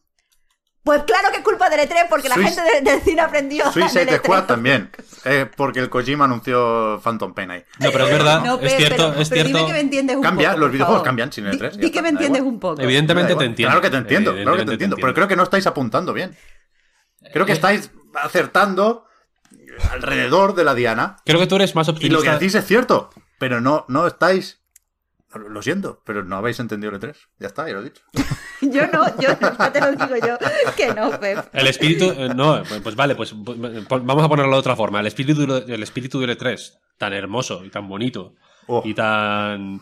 y tan. eh, agradecido con esa válvula de escape mágica en la que de pronto todos podíamos jugar a ser el chiringuito durante una semana y luego ya volver a, nuestro, a nuestras vidas, ha sido pervertido hasta hasta Eso- convertirlo, duda, hasta duda, convertirlo duda, en una situación que se, que extiende todo el año y que es insostenible y que es insoportable. ¿Por qué? Ahí Porque está. hace que porque por- pues porque el- cualquier- to- todo en exceso pues estomaga ¿sabes lo que quiere decir? ahora es una situación estomagante en la que en la que de alguna manera eh, nosotros tenemos que convivir con con eso con, con- con la, con la gente eh, por ejemplo lo de los maletines en cierto momento era una broma, pero, eh, pero ahora se ha convertido en la, en la conspiración de que el tiempo ahora dura menos, ¿eh? O sea, quiero decir, ahora, ahora es real. Le hemos, hemos, hemos permitido como sociedad, de alguna forma, que, que- que la gente... Que la gente, pues mermada psicológicamente, eh, sea tan creíble como, como la que no. y, y ahora de pronto, pues, va, ahora, ahora se dice en serio. ¿eh? que a nosotros nos llegan amenazas a- a- a- al Twitter eh, a, nuestra familia, tío. Amenazas de muerte, tío. Pero ¿cómo, cómo puede a nosotros, eh? Que somos... eh, está loca, somos Víctor, como, Juan, Cine como 3. Juan Manuel de Parada, ositos de peluche. Eso es terrible, por supuesto. Y la, y, y- y la gente está fatal aquí y en todas partes, antes, ahora y después. Pero yo, insisto, lo que decís es verdad. O sea, a mí me han engañado como a un tonto en el E3. Yo he sido cómplice de mentiras escandalosas como la de Bioshock Infinite, ahora que se hablaba otra vez de Ken Levine. No os penséis que me gusta esto, coño. Evidentemente que no. Pero, insisto, creo que si no, no, no nos sabemos quedar con lo bueno del E3, o si no sabemos verlo, o si le queremos restar importancia por todo lo demás que esté ahí y es asqueroso y ya no estamos a tiempo de cambiarlo, si no nos quedamos con lo bueno del E3, es muy difícil entender la ilusión por los videojuegos que nos ha llevado a muchos aquí. Mira, Y ya está. Y creo que, la, decir, que- Pep. creo que la industria, y si queréis no hablo de cultura, hablo de industria, no me importa. Creo que la industria es menos rica sin esa ilusión. Y es menos interesante y a mí me gusta menos hacer mi trabajo por esto. Yo estoy Pero de ya- acuerdo. Pero, pero no porque lo considere mi trabajo y no porque las estadísticas subieran durante el E3, que evidentemente sí, sino por... Lo digo como jugador, coño. el E3 o sea, en el E3 yo no trabajo, yo disfruto. Pero ahí, pero es que la- la- ahí la cuestión es que la, la- la gente que tiene en Y su no quiero mano... hablar nada de esto. Ahora no habla- y lo zanjamos. Ay, Lo zanjamos. Ay, pobre. Pero la gente me da, que, me da pena, ¿eh? la gente que, que tiene en su mano, eh, efectivamente, quedarse con lo bueno y neutralizar lo malo o, o frenarlo o contenerlo, es la misma gente que ha matado el E3. Ha, ha matado el- ha ma- porque, porque quiero decir, tú no, tú no puedes hacer nada. ¿Sabes? U- eh, la- quien tiene que hacer algo es Ubisoft, no yo. Y, es Ubisoft la que está. eh, y digo Ubisoft ¿Cuántos años hace, Víctor, que decidimos no ir a las conferencias? Cuando todavía nos invitaban, ¿cuánto hace que decidimos no ir a las conferencias de Ubisoft? Yo fui a una nada más, vaya. El resto me las, las veíamos en la cafetería fumando cigarros, Luego se evidentemente. comentan Pero, y luego se comentan. Ya está. pero la cuestión es. conclusión, la cuestión o sea, es que, que, que eso nosotros no podemos hacer nada. Eso está. Nada. eh, entonces, lo que te quiero decir es, Pep, que no, te, no caigas en el error eh, de, de novato de pensar que quien te quiere bien te hará llorar. Porque es al revés. Te está haciendo llorar gente que no te quiere nada. Que, y, que, y que- Ay, y que ay, le gustaría, ay. y que le gustaría verte fuera. A Ubisoft le interesa Por más supuesto. que exista Sassel a que exista Pep Sánchez. Y esto, es, y, esto es una, y esto es una realidad que he verbalizado con gran valentía. Que espero que, que espero que, que, que, que- que cale, vaya, porque es la puta verdad. Entonces no llores por, por una serie de entidades que, que no te quieren. Pep, coño, eh, ten un poco de no. amor propio. Que yo no lloro por eso. Dale, hombre, dale. Yo lloro por España. Que por tú vales jugadores, más, que tú vales más. que tú vales más que eso. Por España, por el resto del mundo. ¿eh? Amiga, date cuenta.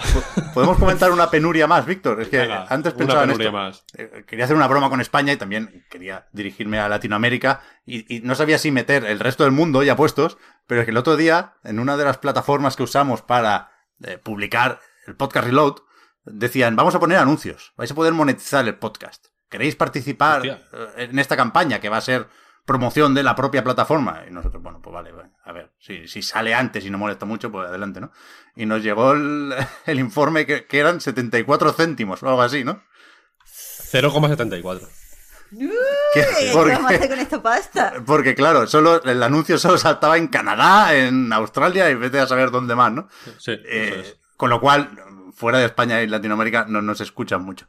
Pero que eso, que, que, que, que yo, yo no, no lloro por Ubisoft, lloro por el E3 y por lo que significaba. Y ni siquiera lloro, ¿eh? Pero que, joder, que no, no estéis eh, alegres porque, porque no habéis ganado nada. Quiero decir, esa toxicidad y esas manías y esas mierdas del E3 van a ir a peor, porque la gente ya no se va a poner de culo por si gana Sony o gana Microsoft o gana Nintendo. Se ponen de culo porque llega tarde el parche del Battlefield, amenazan de muerte y cierran Reddits. Por eso, porque no les toca el puto gachapón, por... Quiero decir, los enfados y, y- y el fango no, lo- no solo no nos lo vamos a quitar de encima, sino que va a ser peor, más generalizado y por cosas más gilipollas. No me hagáis hablar del puto NFT. Y, y, y, y- y no, o sea, a peor, a peor, todo a peor, todo a peor. Con lo optimista que que no venía yo, macho. Yo no creo que, Espero que que no vaya peor, pero, pero yo creo que no va a cambiar nada. Eso, es- eso sí que lo pienso. No creo que vaya a ser. Quiero decir, es que falte. O sea, hemos empezado planteando el E3, que, que, se- que desaparezca el E3 como algo, como algo malo, entiendo. Y lo que acababais diciendo Mar- Marta y, y Víctor es que es, es bueno, que nos va a beneficiar de alguna, de alguna forma. Quiero decir, por, por el tema de la toxicidad, por el tema de. Yo creo que O sea, eso no va a cambiar y quien quiera ser tóxico lo va a seguir siendo. ¿eh? A peor. No, no, yo creo, es que no creo que, creo que todo tiene cosas buenas y cosas malas. Creo que por algunos motivos me parece eh, mal que la, o sea, no mal, por algunos motivos me parece no, que no es la, la, la eh, de esta perfecta que las empresas todo el tiempo puedan comunicarse directamente con gente que eh, es muy diversa y que tiene diferentes criterios y que no haya nadie que pueda ponerle, puede pararle un poco los pies al marketing, pero por otro lado también me parece que no tenemos que idealizar el E3 porque el E3, eh, en el E3 se encuentra la clave de ciertos comportamientos que se ven en la industria. Es que nada me parece que se pueda evaluar en absolutos en este, en este caso. Está claro. Todo es relativo, como decía Albert Einstein. Como la duración de las horas y de los días. Bueno, y la No le duración de... por favor, ¿eh? a esta gente. Perdón, que- la que duración de Dying Light no 2. entiende la, la verdad, de- la- o sea, la verdad de la mentira, ¿eh? Esa gente a lo mejor no se entiende que lo estamos diciendo de coña. Ah, es que a mí me. me- eso, me, eso. Perdonad el inciso. Pero hay una cosa que me. Hay un movimiento que me fascina, una cuenta de Twitter que se llama Birds Aren't Real. Oh, sí, Ah, el vídeo que nos pasaste. el de la vomitona. Que va de que. O sea, es una cuenta de Twitter que se hizo muy famosa porque básicamente viene de. Eh, niega la existencia de los pájaros. Dice que los pájaros existían en cierto momento de la historia, pero que a partir de los 70, mediados de los 70, eh, el gobierno, así en genérico, ni siquiera dice de un país, el gobierno, así como la, la orden mundial, sustituyó todos los pájaros por drones de, dro- drones de vigilancia, básicamente. Entonces los pájaros no son de verdad, sino que son drones de vigilancia. Y esto es una cosa de coña. Eh, Lo que os pasé yo es un vídeo, el tío sale como... Sale mucho en los medios troleando, tal, como que... Hay un vídeo también muy bueno que sale en un programa...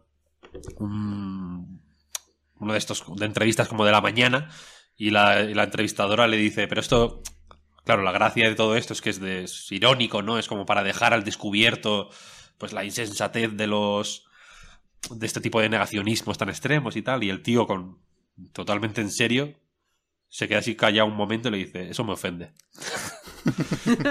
y no dice nada más, eso me ofende. Y en el vídeo que os pasé, pues que está el tío haciendo una entrevista también para el telediario y, está todo el rato como bebiendo de una taza y de pronto una taza súper gigante además, como oversize de, una forma cómica y de pronto está bebiendo y escupe, ¿no? Y es y el tío empieza como a llorar, a decir que está muy avergonzado, que está muy nervioso por la entrevista. Esta cuenta, que es explícitamente de coña, eh, mucha gente piensa que es verdad. Se, ha creado realmente un movimiento eh, de gente que piensa que esto es. que los pájaros no existen, efectivamente, ¿no? Entonces, eh, fíjate, fíjate, Pep, cómo de frágil es el tejido de nuestra realidad. Que hasta eso. eh, la, la peña se- se lo toma en serio. Entonces, tú me estás diciendo que en una. en una realidad como la nuestra, en la que la gente no puede saber si así es verdad que los pájaros existan o no. la peña se va a pensar que, el- que la, que la pasión de, la, de los días del E3 no se extiende a todo el año. ¿Sabes? O sea, la, la gente no entiende. Tenemos que trabajar para, muchas cimen- veces- para, para cimentar que- la, la realidad. Claro, claro, claro, porque la gente, te lo juro, te lo juro, la gente no entiende, Pep, que, que tú cuando, cuando viene el E3 y te emociona y haces, "Oh, oh, oh", no entiende que eso es verdad, pero también es mentira. O sea, la gente no entiende ese, que es estado.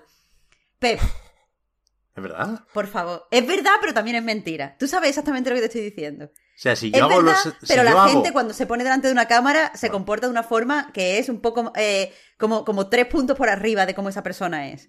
Tú sabes que esto que te estoy diciendo es verdad, por favor, Pep No, no. Sánchez. Eh, O sea, si, si, si reaccionaba así con la cámara, imagínate sin la cámara. Pero bueno, da igual, no, no es que no voy a hablar más del E3, vaya. Venga, Ya he dicho E3. todo lo que tenía que decir. Vamos a, a pasar al siguiente tema. ¿Cuál es el siguiente tema, Pep? Lo de la mierda esta de Zinga. Y es que ya, me, ya no, es que ya. ¿Cuánto llevamos? Llevamos una hora veintiuno. Ah, bueno, una hora y veinte 21. sin ser vinagre, pero ahora ya me habéis convertido otra vez. Todos mis propósitos de 2022. Sí, ahora culpa nuestra, A tomar por saco. Hombre, te diré. Te diré. Eh, lo de Zinga. que ¿cuánto, es que no, no me aprendí el número. ¿Cuánto han pagado? 12, 12,7, 12.700 millones de dólares. Millones. Ah, que se vayan por ahí. Vaya. Take Two ha comprado Zinga. O se van a fusionar. Y van a pagar un poco en metálico y un poco en acciones. O sea, Pero esto es por, por Ya está enfadado, ya claro, está o sea, enfadado, ¿eh? El cabrón. pero, pero ¿Has esto qué es? O sea, ¿El ofendidito? este tipo de, de- de- de burbuja y de tontería, ¿cuál- ¿de dónde la hemos sacado? Take Two.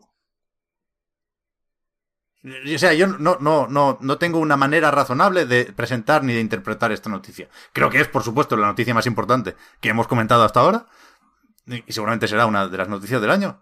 Pero no sé por dónde cogerla. Creo que es haber perdido el norte completamente. Y de hecho, me dan la razón aquí hasta los accionistas, que bajaron las acciones de Take Two después de semejante demostración de poder y semejante apuesta. Bajaron un 15% de las acciones, porque, porque los inversores dijeron, os habéis vuelto putos majaras pagando este dineral. Es que creo que lo único que a lo que podemos aspirar aquí es a intentar entender hasta qué punto es muchísimo dinero. Quiero decir, ni siquiera creo que quede claro al pensar que es casi el doble de lo que, por ir a la adquisición más mediática de los últimos años, ¿eh? Eh, es casi el doble de lo que pagó Xbox por Bethesda. Y yo entiendo que aquí la. A, a lo mejor sí que Zynga vale el doble que Bethesda en tanto que tiene el potencial. Y yo creo que es solo potencial. Y yo creo que hay muchos riesgos ahí. Pero bueno, tiene potencial de generar facturar o ingresar el doble de dinero. Pero es que es, una cantidad absurda. Ab- O sea, con todas las letras, absurda. Aquí supongo que están comprando, por un lado, eh, know-how, que se dice, ¿no? O sea, y, y experiencia a la hora de eh, monetiz- monetizar, básicamente, ¿no? En la nota de prensa se hacía mucho énfasis en el eh, Recurrent Consumer Spending este, el RCS lo llamaban. Y entiendo que la cosa aquí va de eso, ¿no? De que al final ese... Si ya han convertido el NBA 2K...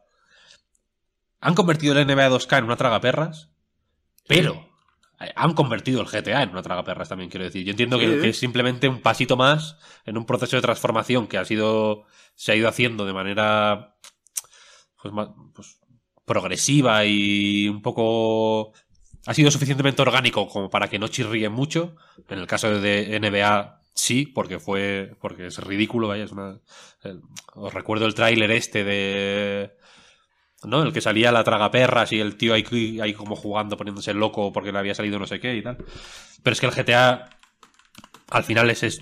Imagino que les, que les, que les interesará convertir GTA Online, eh, independientemente de que es- exista un GTA 6 o, o un Red Dead Redemption 3 o lo que sea. O, o The Agent, que igual igual existe, vete a saber, no está, cancelado no está. No dejaron, o sea, no lo quitaron de está- la web y está en no la renovaron ¿no? la marca hace poco o algo así. ¿Ah, sí? Me el, suena esto. el año pasado estaba. Creo que no. Vaya, una pena. Pues GTA 6 o Red Dead 3.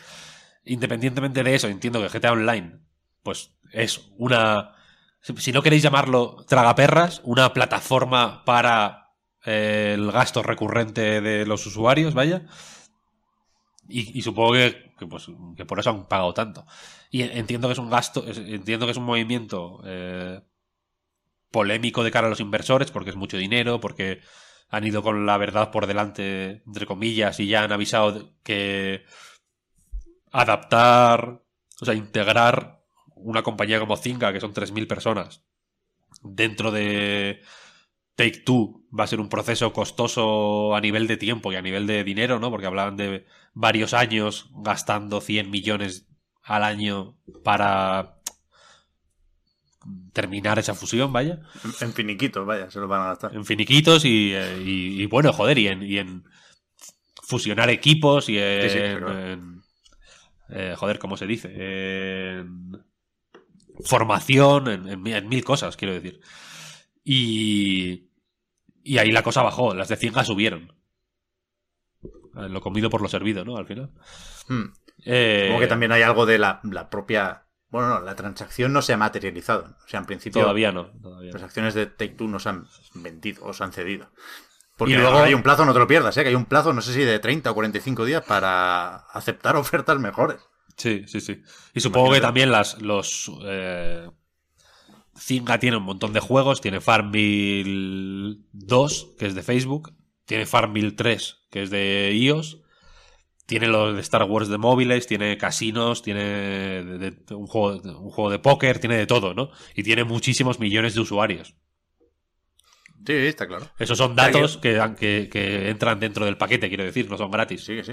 Que no, que no pongo en duda, esto lo he visto en muchos, en muchos comentarios, no pongo en duda el valor que tienen las bases de datos, que me da repelús que sea así, pero bueno, entiendo que el mercado funciona de esta forma, pero recuerdo también, o sea, to- todas las posibles justificaciones me llegan para entender la adquisición, pero por un precio muchísimo menor. Es decir, los resultados financieros de Zynga son una puta bola loca, porque hay muchos ingresos, pero hay muchas pérdidas. O sea, Sí, sí. eh, son negativos ¿eh? los resultados de los últimos años en Zynga, en parte porque han comprado muchos estudios, en parte porque han preparado mucha tecnología y por supuesto todo eso añade valor ¿eh? a, a la compañía, pero eh, por ahí es difícil de justificar. Por la parte de las bases de datos, bueno, eh, cuidado, que en Social Point, que ya compró Take-Two hace unos años por una cantidad muchísimo menor, también tiene unos cuantos millones de usuarios casuales y de todo tipo. Y, y- y lo de llevar, otra cosa que decía Strauss que yo, es que claro, ya me he calentado, ya me vais a hacer decir cosas que no quería decir. Madre. Eh, yo, yo no sé si Take Two es la peor compañía en términos así un poco abstractos, ¿eh? Y, y pensando de nuevo en qué le podemos pedir o qué podemos esperar de el futuro después de que eh, sea básicamente una editora para móviles. Más del 50% de su negocio va a, hacer, va a ser ahora juegos para móviles. Eh, pero es difícil, decía, decir que es la peor compañía, estando Activision todavía como está, ¿no? Pero si Bobby Kotick es el jefe final, Strauss Zelnick es como mínimo un mid-boss. Dicho esto, decía él, eh, no, es que esto nos va a ayudar a llevar a nuestras franquicias a los móviles.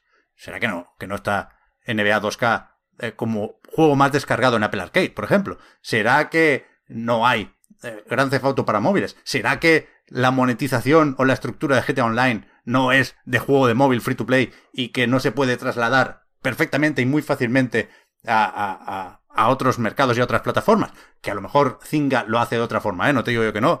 No. Nos han gastado 12.000 o casi 13.000 millones de dólares para hacer un porte GTA, ¿eh? Hasta ahí llego. Pero me, me parece injustificable.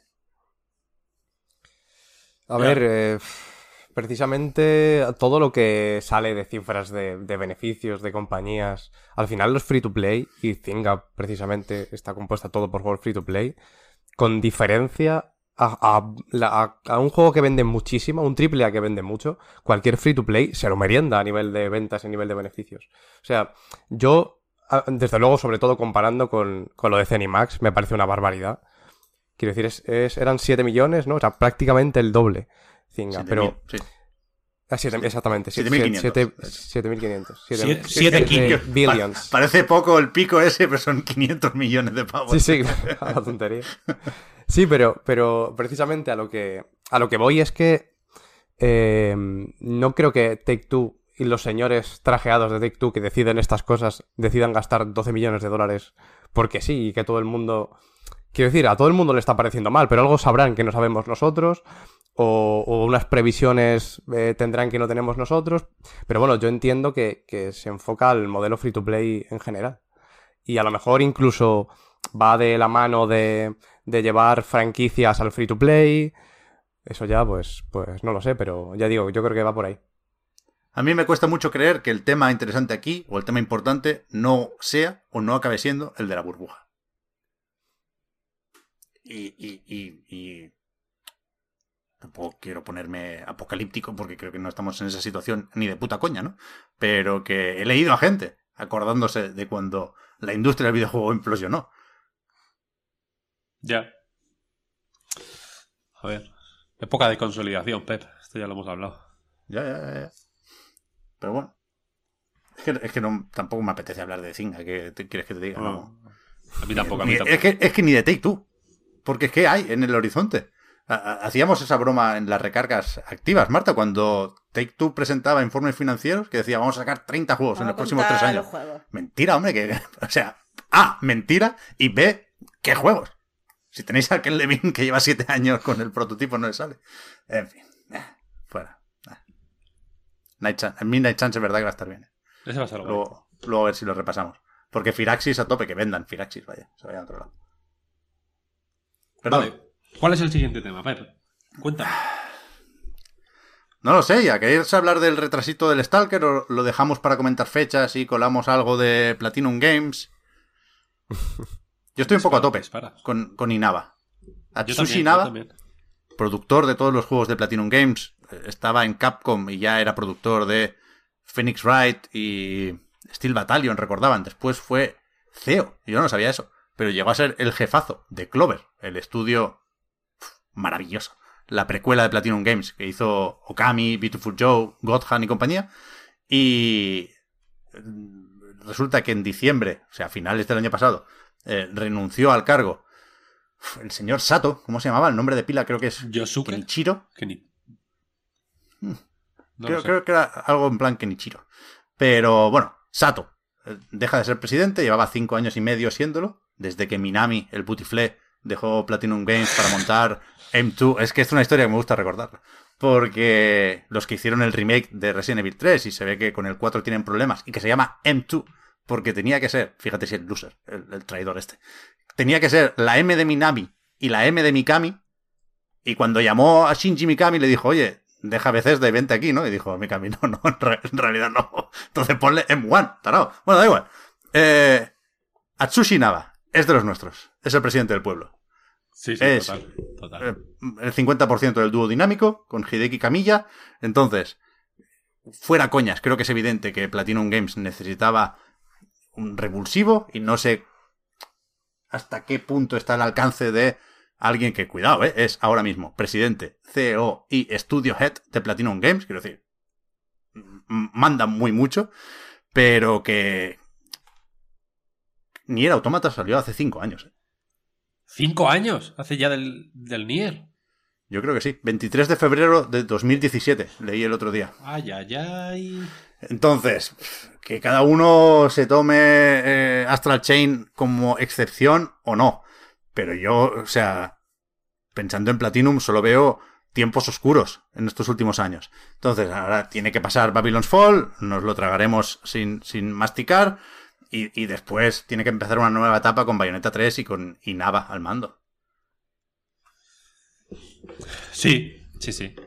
El primer bache ya lo tenemos a la vista. No hay capacidad para corregir la dirección. Mm, Se lo van a comer, quiero decir. Babylon's, Babylon's Fall va- o sea, es un momento difícil, ¿no? Para coger la- las riendas de un estudio que es que, que es que tiene el muro ya ahí. Ya va, ya va demasiado rápido para frenar, quiero decir. Mm, La hostia se la va a comer igual.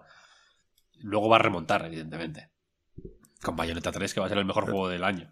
El otro día, Víctor, no, sé, tenía la duda relativa de hasta qué punto somos muy cenizos con Babylon's Fall. Porque jugamos a la beta, pero la, la jugó eh, poquita gente más, ¿no? Y, y no hemos podido comentar, ni comparar, ni contrastar opiniones eh, demasiado. Pero el otro día, en el podcast de Easy Allies, el bueno de Ben Moore, Sí. que es, que es un tío súper positivo y optimista y, y en general se puede decir, sin, sin decirlo a malas, que le gusta más o menos todo, dijo que Babylon Fall le había parecido, o sea, que era material, la beta por lo menos, de uno o de dos, hablando de notas sobre 10. Y, y es que ahí estamos, hicimos nosotros Sí, sí. también ese comentario. Sí, sí. Nos están preguntando si hemos jugado, jugamos efectivamente a la beta, la, comentamos en el reload hace, en el último antes de irnos igual, o algo así, o dos antes, no me acuerdo. En el penúltimo creo En que el fue. penúltimo puede ser, sí. Es un juego terrorífico, terrorífico, malísimo, malísimo, una cosa in- increíble. Y en ese sentido, mm, yo últimamente estoy viendo Astral Chain con, con más optimismo. No, el juego está suficientemente bien, tampoco me parece una obra maestra, evidentemente, pero, me- que- pero creo que es- pero que creo que tiene un nivel suficientemente bueno. Que podría estar en. eh, igual no, igual evidentemente no ser una cabeza de cartel, pero desde luego eh, creo que es un juego que, que- encajaría en, un- en una dinámica de lanzamientos de pues de si hubiera salido entre Bayonetta y Vanquish quiero decir no habría de- no habría desentonado o entre No, no, o entre problema. Bayonetta y Wonderful 101 no pasa nada Ningún problema. hay gente diciendo en el chat que lo bueno de eh, Nier Automata es de Yokotaro y esta gente creo que ha desayunado comida en mal estado. Os pido por favor que vayáis a- al médico a que os- 50-50, de fue la- una buena simbiosis, fue una buena simbiosis. Pero Sí, coño, sí, sí. pero, Pero, pero- te juegas el le- autónomo, o sea, te juegas el autómata y el replicant y se ve, que se, se ve. mantiene. La constante es Yokotaro y la diferencia es abismal por lo que aporta Platino. Yo creo que Eh, le sentó mal a Astral Chain salir después de, de Nier Automata precisamente Puede por ser, la falta sí, de Yokotaro. Nier Automata evidentemente es un juegazo y evidentemente la- lo, lo que aporta Yokotaro es eh, imprescindible para que Nier Automata sea como sea, pero... Hostia, sería otro juego, ¿eh? Y lo de que Replicant Remake es mejor que Automata, quotation needed. bueno, pero si lo, si, si lo es, es solo responsabilidad de Yokotaro. La parte que depende, eh, o que en autómata dependía de Platinum Game, no me jodáis, mil veces mejor el combate. Algún jefe final es muy bueno en Replicant, ¿eh? Pero el sistema de combate, sin ser el mejor de Platinum, al final me enfado de aquí también, es mucho mejor. Bueno, da igual. Pero que... La cuestión es que efectivamente eh, ahora yo quiero ver algo de reafirmación en esta, estas intenciones que tiene Platinum de eh, sacar sus propias cosas, de ser un poco más indies, eh, en un sentido de en un sentido puramente de, no depender tanto de pues Activision, Square, Sega, como han ido dependiendo estos años, o de, Ni- o de Nintendo, eh, sino de autopublicarse, vaya, como ya hicieron con el Wonderful 101. Eh, y espero que eso, que, que con Square partan peras, porque no, no va a ser agradable, no va a ser una experiencia agradable para nadie. el Babylon's Fall, no, cuanto antes salga mejor. Y a ver si tiran por ahí, yo qué sé. A mí, a, a mí no me importaría que, re- que reaprovecharan un poco del catálogo, vaya, porque tienen ahí algún juego que, Bueno, es que que podrían Con esto- sacar. con esto del self-publishing son muy pesados, pero de momento solo nos ha dado un Kickstarter de The Wonderful 101, Sí. que es el mejor juego de la historia, pero como editora Platinum lo hizo regular en, Sí, en el sí, relanzamiento. Y a ver qué pasa con Sol Cresta. El otro día viste, Víctor, que cancelaron un, un directo, bueno, no lo iba al ordenador. Sí. Estaba anunciado, creo que para el día 7, y lo tuvieron que retrasar. Pero, pero bueno, sí, tiene, tiene margen Platinum Games, y creo que tiene tiempo también, porque es muy fácil hacer la broma de que chapan, pero eh, es- son más o menos públicas las cuentas. Al, al- al anunciar Inaba eh, su presidencia, eh, se actualizó también la página de Platinum Games y, por ejemplo, ponía que tienen 294 trabajadores o empleados y, y- y aparecía el capital social, supongo, ¿no? de la compañía. Y había muchos ceros ahí. Quiero decir, no nos olvidemos que Tencent puso pasta, que abrieron estudios Sí, en. Tokio para hacer Game as Service. Quiero decir, no, no están en una, en una situación precaria o desde luego no lo parece. Pero tienen que darle la vuelta a la situación. Y sobre Astral Chain, yo no voy a decir mucho más porque ya sabéis que no me entusiasma, pero me lo pasé y de hecho lo hemos comentado varias veces, Víctor. Dice, cuando te lo pasas aparecen igual, o sea, cientos de retos o como mínimo docenas y docenas de retos. Sí, sí, sí. Y si no me dice 60, no me dice ninguno. Quiero decir, juego mucho Astral Chain. Y, y ya no veo Astral Chain, cuando, cuando pienso en ese nombre, ya no veo el, el juego, sino que veo a Taura. Como, Ah. Yo veo personas en Platinum Games. Taura, Camilla, por supuesto, y Nava también. Y Nava es de los buenos, joder. Eh, Así que seamos o intentemos ser un poco optimistas ahí. ¿Qué más? ¿Qué más, Pep? ¿Qué más ha pasado? ¿Qué más ha pasado? Cuéntame. Tema Stalker 2, fechas, tema fechas. Tenemos el Kirby para el 25 de marzo. Goti. Muy, Goti muy buena pinta. A, a pesar de un tráiler. El nuevo no tiene buena Raro, pinta. raro, sí. Pero el juego sí, ¿no? Sí, sí, O sí. sea, si haces el esfuerzo de ver no. O sea, el tráiler no solo como una pieza independiente, donde la música no tiene ningún sentido y, y- y tiene un.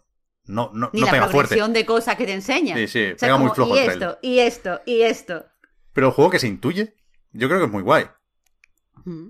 Y, y muy Sí, sí. bonito. Y creo que Switch necesita uno de estos, ¿no? Que, joder, eh, tampoco vamos a insistir, aunque tenemos o tendríamos excusas para hacerlo después del el vídeo de ayer, pero que se está hablando mucho, faltaría más, de los gráficos de Arceus. Coño, que se hable también de los gráficos de Kirby, ¿no? ¿Aquí qué? Haters, ¿dónde estáis ahora? Cuando toca hablar de los gráficos del Kirby. Yo anticipo que igual la Pro le iría bien para meterle 30 frames más. Ah, bueno, eso está claro, eso está claro. Que la gente me dice a mí que me quejo mucho de los 30 frames. Yo, en general, tolero, prefiero 60, pero tolero 30 frames. Me cuesta un poco más cuando hablamos de Nintendo, porque tengo unas expectativas que, y, y- y- y espero una finura en el control y una suavidad que, que es, bueno, que me la dan los 60, no los 30, ¿no? Pero que con Kirby tengo muy presente el Star Allies. El anterior de Switch, que también tenía graficotes, también iba a 30 y se arrastraba mucho. A mí, de verdad, que no es una exageración. Me pareció la demo casi injugable. Eran unos 30 muy, muy, muy pesados. Entonces, Sí, a ver, si, este. si- si me pones un, un Mario Odyssey así de pesado, no lo quiero. Mm, Ya, tiene muchos juegos Switch en realidad que se ven muy bien. Mm, eh, por ejemplo, el Link's Awakening. Yo recuerdo cuando llegas al huevo, por primera vez las texturas de ese huevo son muy locas. Y, y no, no, no va mal el Link's Awakening. Y el, Lu- el Luigi's Mansion también tiene algunas cosas que son super next gen. Joder. Y tampoco, tampoco iba mal. O sea, yo creo que se puede hacer. Pero bueno, me, me mola mucho el Kirby en tanto que es algo parecido a lo que, a lo mejor eh, visualmente o al concepto, a lo mejor al tipo de público al que va, eh, al menos en lo básico, de lo que era Mario Odyssey. Por el color, por el, el rollo que transmite y me parece que, que le viene bien y que faltaba. Ya hacía mucho tiempo que no había un juego de ese estilo, por lo menos eh, para lo que a mí me, me transmite ese concepto. Tiene una iluminación preciosa. Gran. Sí, sí. Muy, muy bonito, muy bonito. A mí el tráiler me parece un poco petecander, pero. Pero yo veo, o sea, le veo el sentido, ¿no? Es como. Primero un poco capturando a los muñequitos estos, luego la ciudad con la pesca, luego un poco de gameplay de distintos escenarios, luego algún jefe final, luego las panorámicas estas de los escenarios. O sea, quiero decir que es Sí, un pero está hilado, ¿no te da la cuadriculado. Bueno, a ver, es, es un, es torpe y es cutre. Y, y yo personalmente le habría dedicado una horita más a capturar alguna imagen extra para que no hubiera footage con, con caídas de frames, tío. Es una locura. Sí. Hay, hay momentos que dices, coño, captúralo con la cámara en otro lado para ver si para ver si ahí no te pega el tirón, macho. Pero, Sí, sí. pero yo le tengo unas ganas a este brutales, brutales. Ya bien. Ya Creo que puede ser muy, muy tocho. ¿Y qué más fechas hay, Pep? Cuéntame. Bueno, lo del Stalker. Stalker Anda. 2. Anda. ¿Cómo es? La coletilla Heart of Chernobyl, que estaba previsto para el 28 de abril y se va al 8 de diciembre. Siete mesacos, ¿eh? Siete meses, sí. Este Para... ha, ha dolido un poco, ¿no? Este retraso. Eh, hombre, pues ha sido. Ha sido chungo, ha sido chungo y, y. y a ver cómo le sienta al juego, vaya, porque el- lo dije medio en broma, medio en serio, que, que, eh, saliendo el 7 de diciembre no es GOTI ni de 2022 ni de 2023. O sea, se queda como un poco. Los juegos de diciembre están en un limbo, un poco, ¿no? Sí. Mucho tienes, que- mucho, que tienes, son- mucho tienes que fiarte para dar ese salto de fe. Al Halo Infinite le pasa un poco eso, ¿no? Que Estaba todo el mundo llorando porque en los Game Awards no estaba el Halo y, y tal y cual, pero es que cae fuera de, la- de la temporada de de, la- de votaciones y hay que, y hay que tener una fe que no, que no siempre es fácil tener. Y con este juego menos, porque entre el retraso, el fiasco de los NFTs, Eso te iba a decir. Eh, ¿Tú crees que, que están para pensar en premios esta gente? O sea, que, que- Hombre, que pues yo me, yo qué sé. yo me, me, ilusioné incluso, me gustó mucho la, la- la presentación en L3 de Microsoft. ¿eh? La tabla, esta, cómo se movía. Eso Joder, ya. es que tenía muy buena pinta, pero ahora, o sea, creo que había motivos para sospechar al final, porque cuando algo se ve tan, tan, tan, tan bien, por mucho que sea solo Next Gen, luego eh, diré una cosa sobre eso, eh, pues, pues, bueno, hemos sufrido mucho, ¿no? Lo acabamos de decir y cuesta creer algunas cosas. Entonces, la, la forma eh, rápida de arrancar esa duda de la gente era, pues, sacar el juego el día que habías dicho. Pero si lo retrasas siete meses, la duda crece. O sea, yo ahora dudo más de ese tráiler que en junio del año pasado.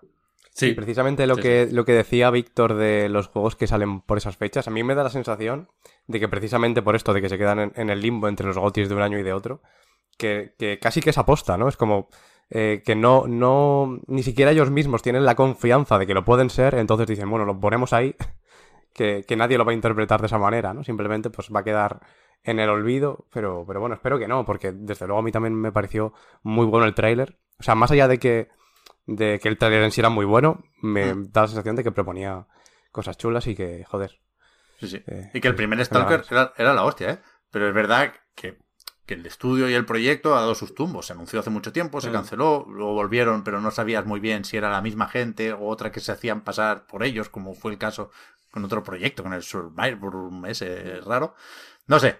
eh, creo que ayuda poco esto, ayudó poco lo de los NFTs y ha sido un retraso, ha sido un retraso jodido, pero vaya, que el día antes de que lo anunciaran Sí, lo, habíamos, sí. lo hablamos tú y yo. Quiero decir que nadie, no- nadie dudó de Old Boy, el, el youtuber ucraniano de moda. Ah. pero que, que ojalá salga todo bien y el, y el 8 de diciembre en Game Pass eh, o, o en cualquier otro lado, o sea, sale en principio el 8 de diciembre para PC y Xbox Serie S, Serie X. Después está la posibilidad de que la exclusividad temporal dure tres meses y salga pasado ese periodo en PlayStation 5, pero bueno, eso ya es adelantarnos todavía más a los acontecimientos.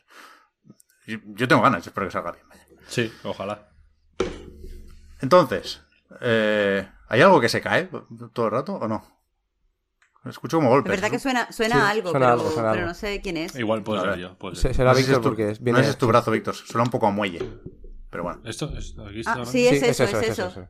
Soy yo dando golpes a la mesa porque de, de- de la pasión que le pongo a las cosas. Venga. Víctor, ponte a jugar algo. Cógete y ten la Switch ahí al lado. Pues De mira, verdad, estás nervioso, dejadme Víctor. que os cuente una cosa. Dejadme que os cuente una cosa. Yo el Sí, día sí, sí, 22, yo el día 22 de diciembre Eso, eso, eso, de saber. 2021 decidí dejar de jugar a los videojuegos. Y eh, por resumir un poco el experimento, la, la- la idea era.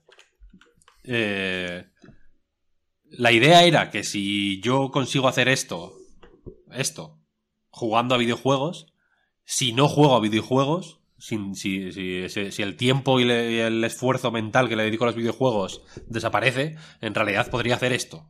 El, mi, el paralelismo yo lo hacía con Goku. Cuando, cuando entrena con la concha de tortuga y luego se la quita y de pronto salta hasta el cielo, ¿no? Pues pensé, voy, a- voy a saltar hasta el cielo. Eh, intelectualmente. Pensaba que iba a tener cerebro galaxia. De pronto, ¿no? Entonces, el 22 de diciembre dije, se acabó. Se acabó. Stop eh, videojuegos. Ahora soy libre. ¿Qué pasa? Que durante unos días, claro, yo tenía muchísimo más tiempo, de pronto. Entonces pensé, tengo que.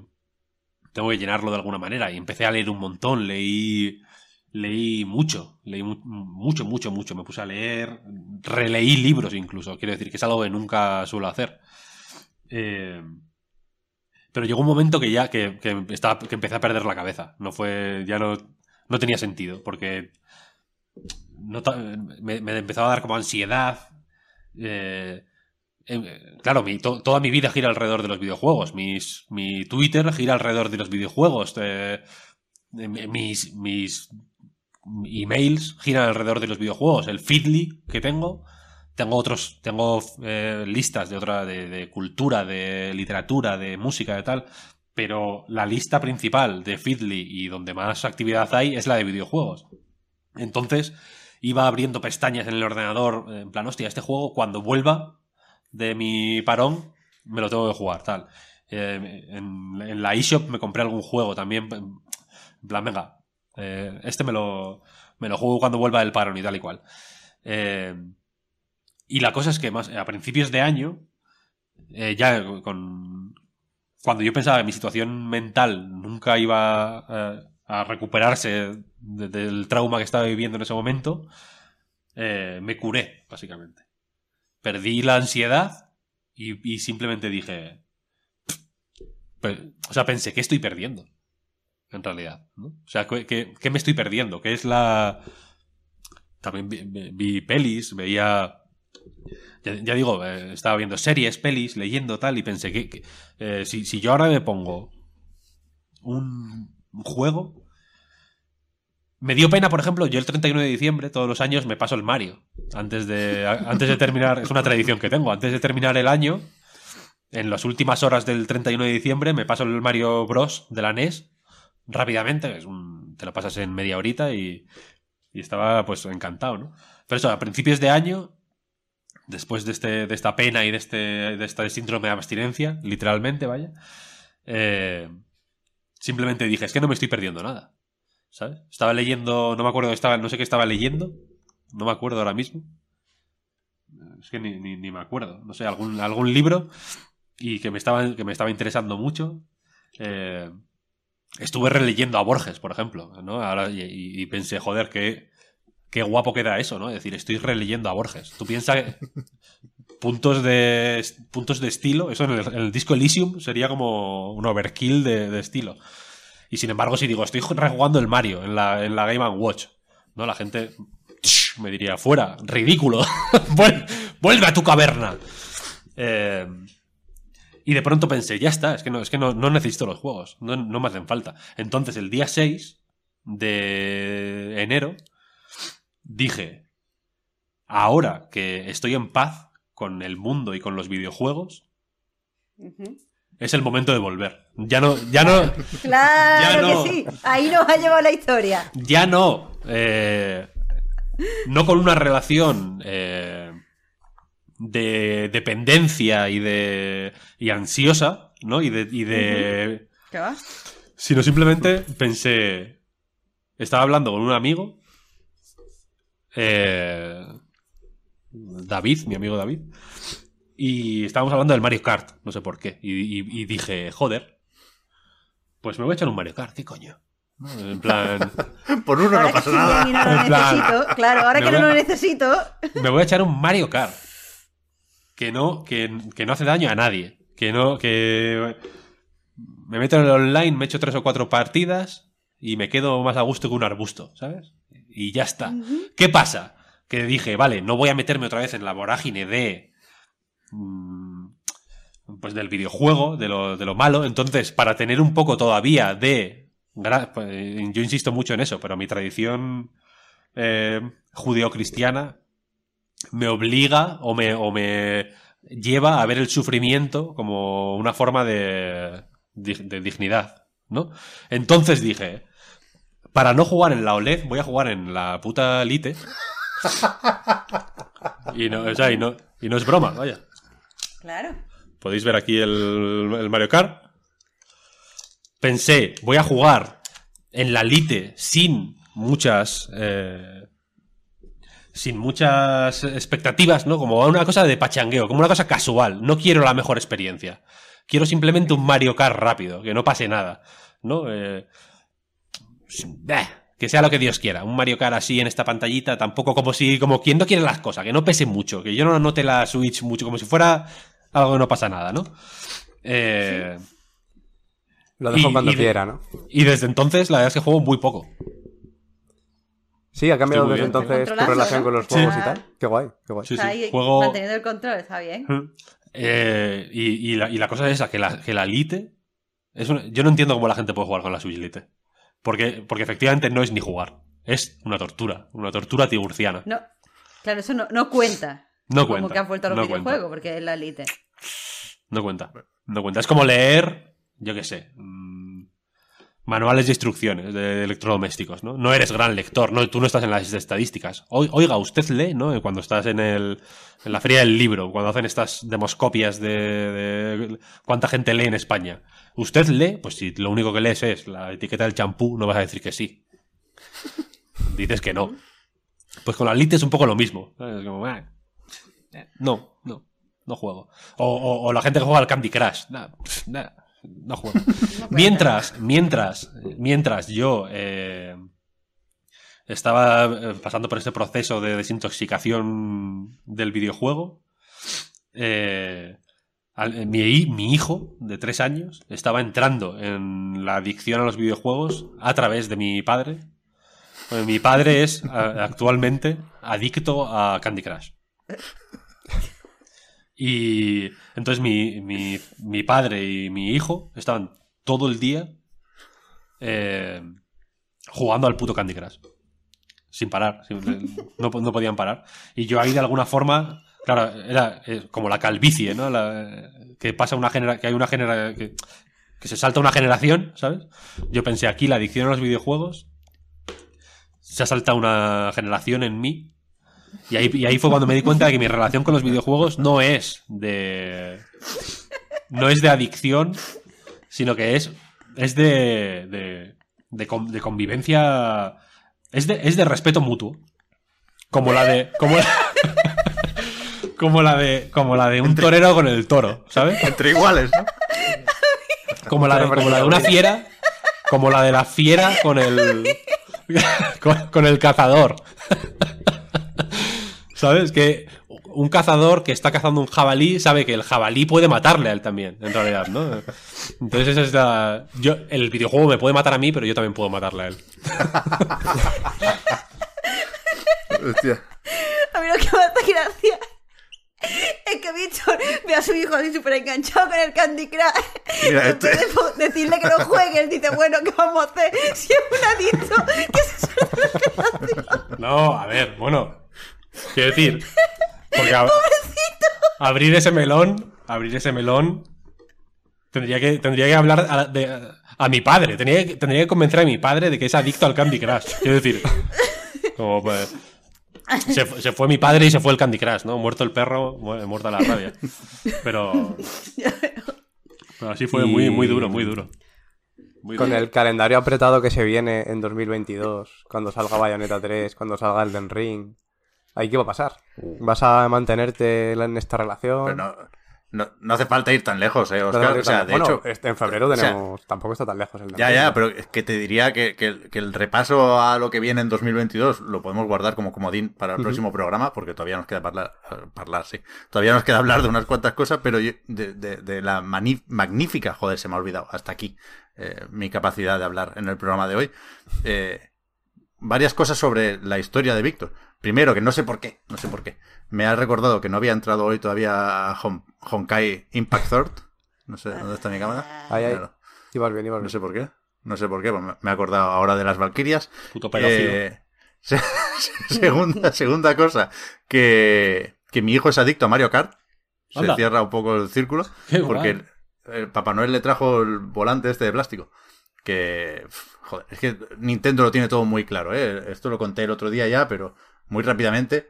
eh, ¿hasta, ¿Hasta qué punto eh, yo estaba equivocado con el discurso sobre la accesibilidad? ¿Hasta, hasta qué punto está bien pensado lo de poder jugar así a Mario Kart y, y- lo fácil y sin fricciones que es eh, empezar a jugar de esta manera, con el volante de plástico y con la antenita de los karts para ayudarte con el trazado. Al final sí que era, en definitiva, un juego puente, estaba equivocado. Y, y la otra cosa que iba a decir, y por eso decía Oscar que no hace falta que, que- que esperes a Bayonetta 3 o a cualquier otro de los que venga en unas semanas, porque yo quisiera ver el personaje de Víctor en el Monster Hunter Rise de PC. No he jugado mu- O sea, es que ese, ese lo empecé el año pasado. Es que este, este, esta- esta- ahí está la cuestión. Este lo empecé antes de dejar los videojuegos. Y, y te digo Monster Hunter para no saltarme el embargo de otro Víctor que te, que te va a llevar a la ruina. Pero de momento Monster Ya. Hunter. No, no, no, no. no. Monster Hunter. aquí- ¿Pasamos a los, a los juegos ya? Sí. Venga. Sí, sí, pe- perdón, sí.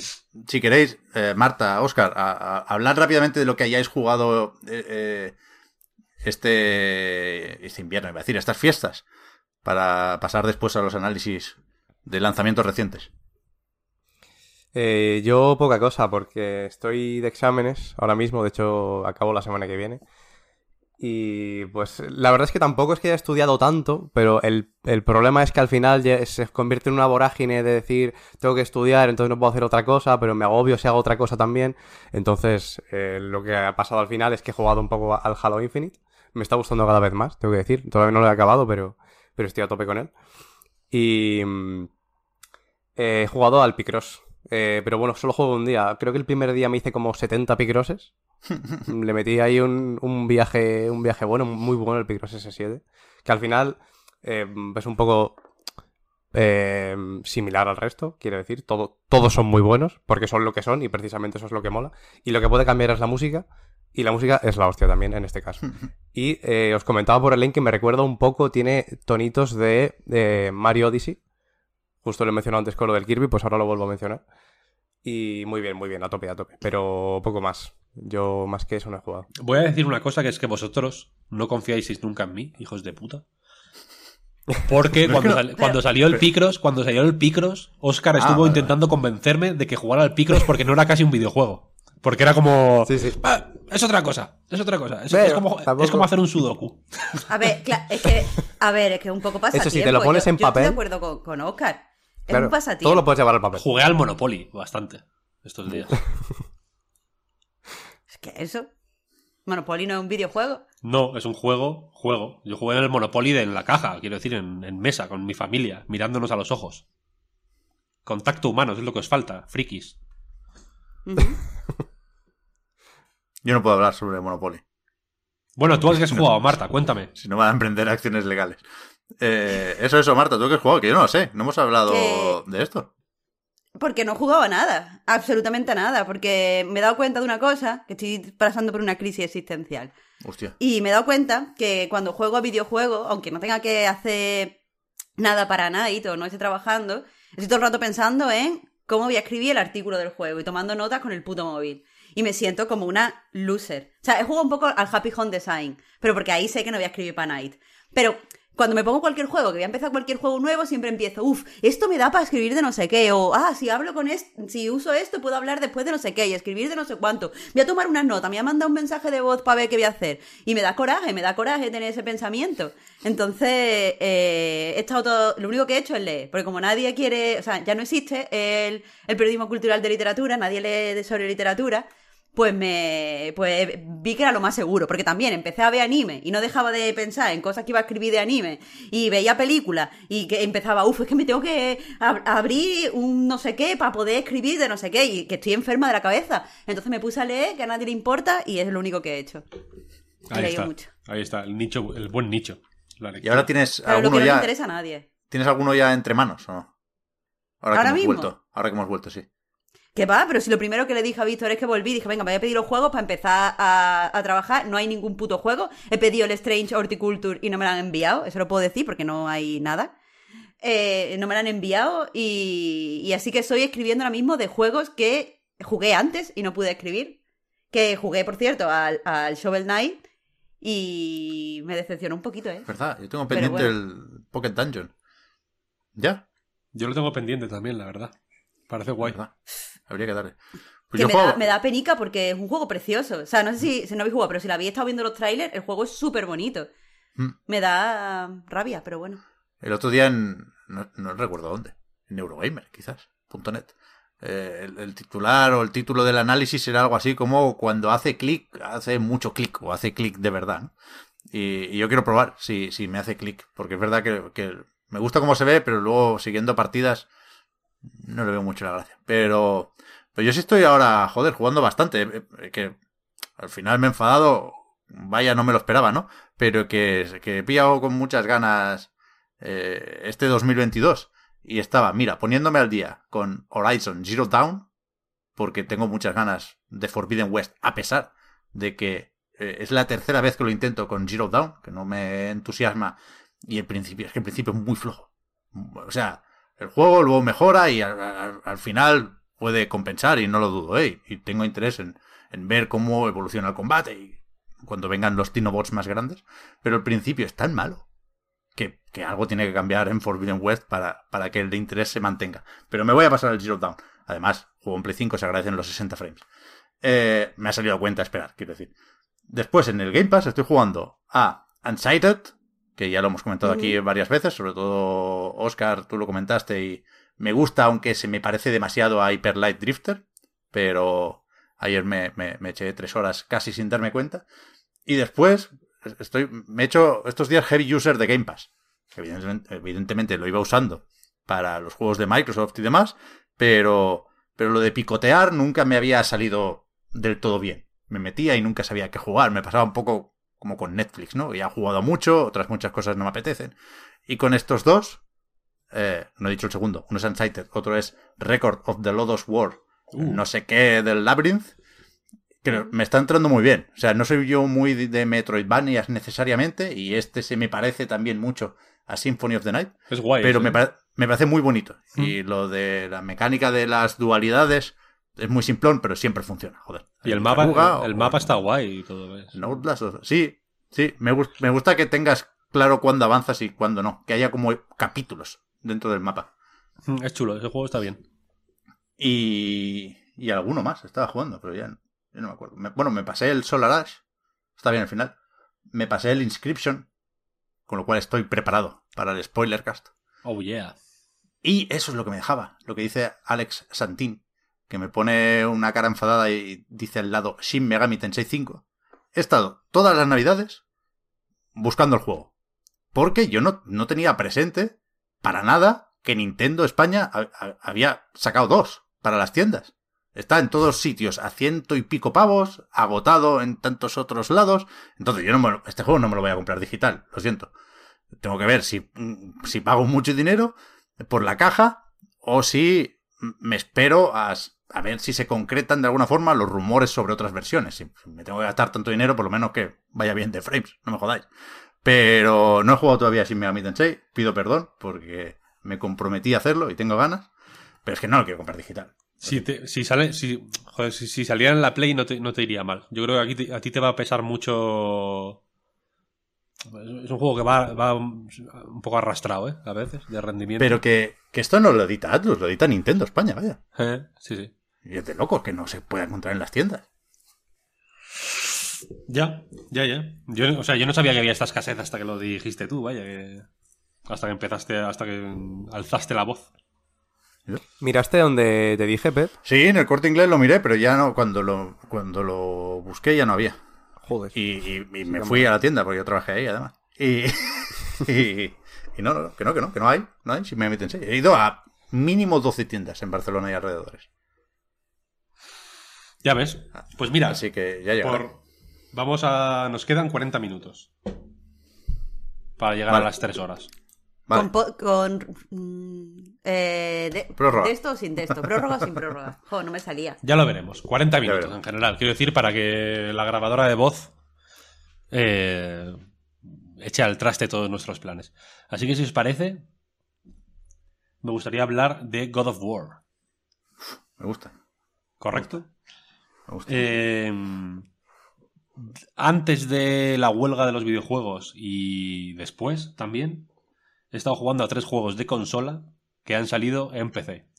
Uno es Final Fantasy VII Remake Intergrade, que salió en la Epic Games Store. El otro es Monster Hunter Rise, que salió en Steam ayer. ¿Ayer fue? ¿O antes de ayer? ¿El 12 o el 13? No me acuerdo. Esta semana. Y el otro es God of War, que está saliendo ahora mismo. ¿no? Ahora mismo está en, proce- está en proceso de salir en Steam. Eh, y son tres juegos muy curiosos porque en- so- son tres casos de port de consola a PC, lo que implica una mejora, ¿no? Se, su- se supone que va, que va siempre a mejor eh, cuando se va de consola a PC, pero son tres juegos que tienen aproximaciones muy diferentes a este port de consola a PC. Eh, por ejemplo, Final Fantasy VII Remake. Es curioso porque es un port con muy pocas opciones visuales, más o menos poco configurable, poco flexible para entrar en muchos ordenadores, que también es una de las eh, circunstancias específicas del PC, ¿no? Que tiene que estar preparado para eh, muchos equipos distintos. En el caso de God of War, por ejemplo, hay una tabla enorme que te dice en cada preajuste que necesitas de cada cosa para eh, conseguir ciertos resultados concretos, ¿no? Eh, y la cosa es que es más o menos poco flexible, Final Fantasy VII,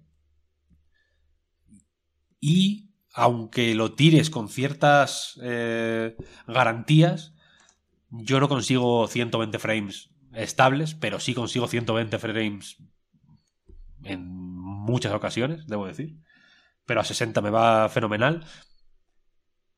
Pero pega unos tirones de cojones en muchos sitios. En- es un juego muy poco cuidado, ¿sabes? El Final Fantasy VII Remake, concretamente, que tan importante parece lo visual, ¿no? Y, el, y cómo se. Y cómo se joder, cómo se ven esas escenas que, que son importantes porque por porque recrean otras y en fin, es, es- es algo que tiene que verse eh, perfecto, vaya, la, la técnica importa ahí, ¿no? Eh, y sin embargo es un juego, joder, relativamente cutre, ¿no? Y ya digo, no, no, no se no se no es injugable, es lo típico ¿no? en, PC a la que hay un frame para abajo ya es como esto es injugable. No es injugable, se puede jugar, pero las cagaditas son eh, suficientemente visibles y suficientemente frecuentes como para que te preguntes qué ha pasado ahí. Y, y, y para que sospeches que hay un desinterés que no mola nada. Ya. Es Square que tiene poco. Tiene mala fama, tiene. No, se le da muy bien eh, los, los ports, ni para arriba ni para abajo, en realidad, ¿no? Porque los ports para móviles también son grotescos de muchos juegos. Los. eh, cu- cuidan, cuidan poco los juegos, ¿no? Y, y- y creo que en un caso como este tenía que estar un poco más cuidado. El otro, Monster Hunter Rise. eh, tiene la peculiaridad de que, de que el salto es muchísimo más grande que el de un Final Fantasy VII, por ejemplo, porque de, la, de Switch a casi cualquier ordenador eh, más o menos normalito, cualquier portátil gaming no muy caro, pues hay una distancia bastante más grande. Y es jodido porque en ese caso le pesa bastante la Switch, debo decir. Porque se nota salto, hay. Pues las texturas se ven de puta madre, el rendimiento, los 60 frames le sientan de gusto, se puede eh, sin mucha dificultad subir a más de 60 si podéis o si queréis. Eh, hay efectitos a mayores que que no le van mal. La oclusión ambiental, por ejemplo, le sienta muy bien a los escenarios, los que es precisamente donde más le hace falta, porque los modelos son de puta madre, como lo eran en la Switch, pero los escenarios ahí flaquea un poquillo, ¿sabes? Se ve como el, el- el- duplicar la resolución, que es lo que ocurre en la mayoría de los casos, ¿no? De 720 a 1080 o, o más, si subes a más de 1080, meh, no le va muy bien. No le va del todo tiene que bien. notar, claro. Y es jodido. El port es bueno, la verdad. eh, muchas opciones. Yo hay opciones eh, gráficas y efectos como el filtro cinemático o, la- o el motion blur o mil cosas que los tengo desactivados porque creo que ensucian la imagen mucho. Creo que se ve más bonito si está un poco más limpia la imagen. Eh, pero ah, ahí se ve el rollo de la Switch. Monster Hunter World tiene, mejores tiene bastantes mejores gráficos, de hecho, en, en Ah. PC. Se ve bastante Ah, más tocho. Y el caso igual más peculiar es el de God of War. En el caso de God of War, a mí me resulta interesante el hecho de que la tecnología es el juego al final, ¿no? Porque eh, es un plano secuencia, eh, la- las expresiones de los personajes son eh, el juego. eh, necesita que se den ciertas eh, condiciones a la hora de hacer el streaming de las texturas, de cargar modelos, etcétera, para que el plano secuencia tenga sentido. Quiero decir, no, no se puede. No hay. No se puede parar para cargar. Hay que ir a cholón. Eh, y es la hostia porque. Joder, eh, en, en este caso sí que me ha costado sacarle frames. Ha sido jodido, ha sido jodido. Mi portátil no es para nada tocho, vaya, es un i5 con una RTX 2060 y, y 16 de RAM, pero tampoco es una cosa brutal, ¿eh? Es un portátil más o menos barato. Y, y la cuestión es que aquí creo que sí que merece casi, o sea, sí, merece menos la pena probar el DPC, que es un port bastante bueno, la verdad. No- he tenido menos problemas que con Final Fantasy, quiero decir. Porque, joder, entre el. Entre la versión de Play 5 y. y el DPC, no hay tanta diferencia. No sé si has. Tú, Pepe, en concreto, no sé si has visto comparativas del juego a 4K en ultras. Creo, bla, bla, creo que bla. todas las Vale. comparativas. Y no hay tanta Sí. diferencia, ¿eh? Las, las sombras, es, es más o menos evidente, pero lo de siempre, si tienes al lado el otro, ¿no? Y, a- y aquí, por supuesto, se pueden comparar muchas cosas, no solo eh, configuraciones gráficas distintas en la versión de PC, sino eh, la versión de Play 4 en una PlayStation 4, en una PlayStation 4 Pro o en una PlayStation 4 5, ¿no? Entonces, eh, que cada uno PlayStation, elija la que PlayStation 4 le o interese. 5. ¿Has visto? Te ha traicionado ahí el subconsciente. He dicho 4 o 5, ¿no? Yo ent- he entendido PlayStation 4, PlayStation 4 Pro y PlayStation 4 o 5. ¿Así? Puede ser, puede ser. Me ha gustado. me ha gustado. Eh, pues, seguramente, ahora que lo dices, ha sido así. Pero que entre la versión de Play 5 y la de PC no hay unas diferencias brutales en, en cuanto a resolución, por ejemplo. Eh, pero lo de las sombras, pues, pues está guay. Pero, viendo estas comparativas, yo no he jugado todavía a, God of War de PC. La conclusión previa, es un sinsentido esto, pero se me entiende, que saco es yo solo lo volvería a jugar. O sea, si no he jugado a God of War, de, de puta cabeza, vaya. O sea, pocos juegos mejores se han hecho desde 2018. Pero, eh, habiéndolo jugado ahí, pensando en cómo me voy a preparar para Ragnarok, la versión de PC me interesaría si la pudiera jugar en, en formato ultra panorámico. Que me parece la hostia. Ayer publicó PlayStation un tráiler solo de esta funcionalidad o, de esta novedad. Y, y creo que es, es genial cómo se ve. O sea, es un Mm. juego muy de paisajes, ¿no? Y creo que la presencia de Kratos en la pantalla es distinta con este formato eh, más panorámico.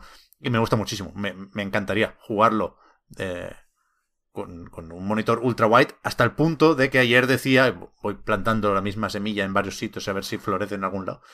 Eh, y yo estandarizaría mucho más la opción, por supuesto, solo opcional, de eh, simular el ultra wide en, en, en consolas y en televisores. Es decir, lo que hacía Death Stranding Director's Cut que es ponerle franjas negras arriba y abajo de la pantalla, yo lo pondría como opción. Porque, joder, en teles grandes, creo que es algo que, que puedes estar dispuesto a, a perder.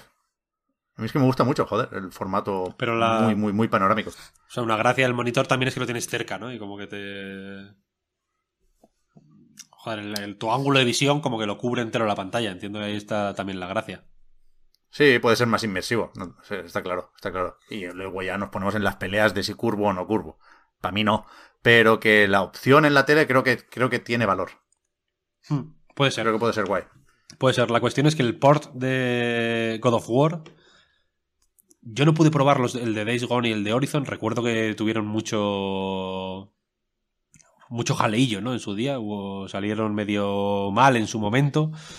Eh, yo con este no he tenido ningún problema. Ha sido, de hecho, muy divertido la experiencia de rascarle frames, porque insisto que se nota que estaba hecho muy específicamente para una consola y que esa consola puede no ser la más avanzada que existe ahora mismo, pero en su momento era tocha y, y quiero decir, es un buen ejemplo de los beneficios de desarrollar para un hardware específico, que le sacaron un rendimiento absolutamente bestial, porque el juego sigue viéndose de cagarse eh, encima. Yo tenía un poco de...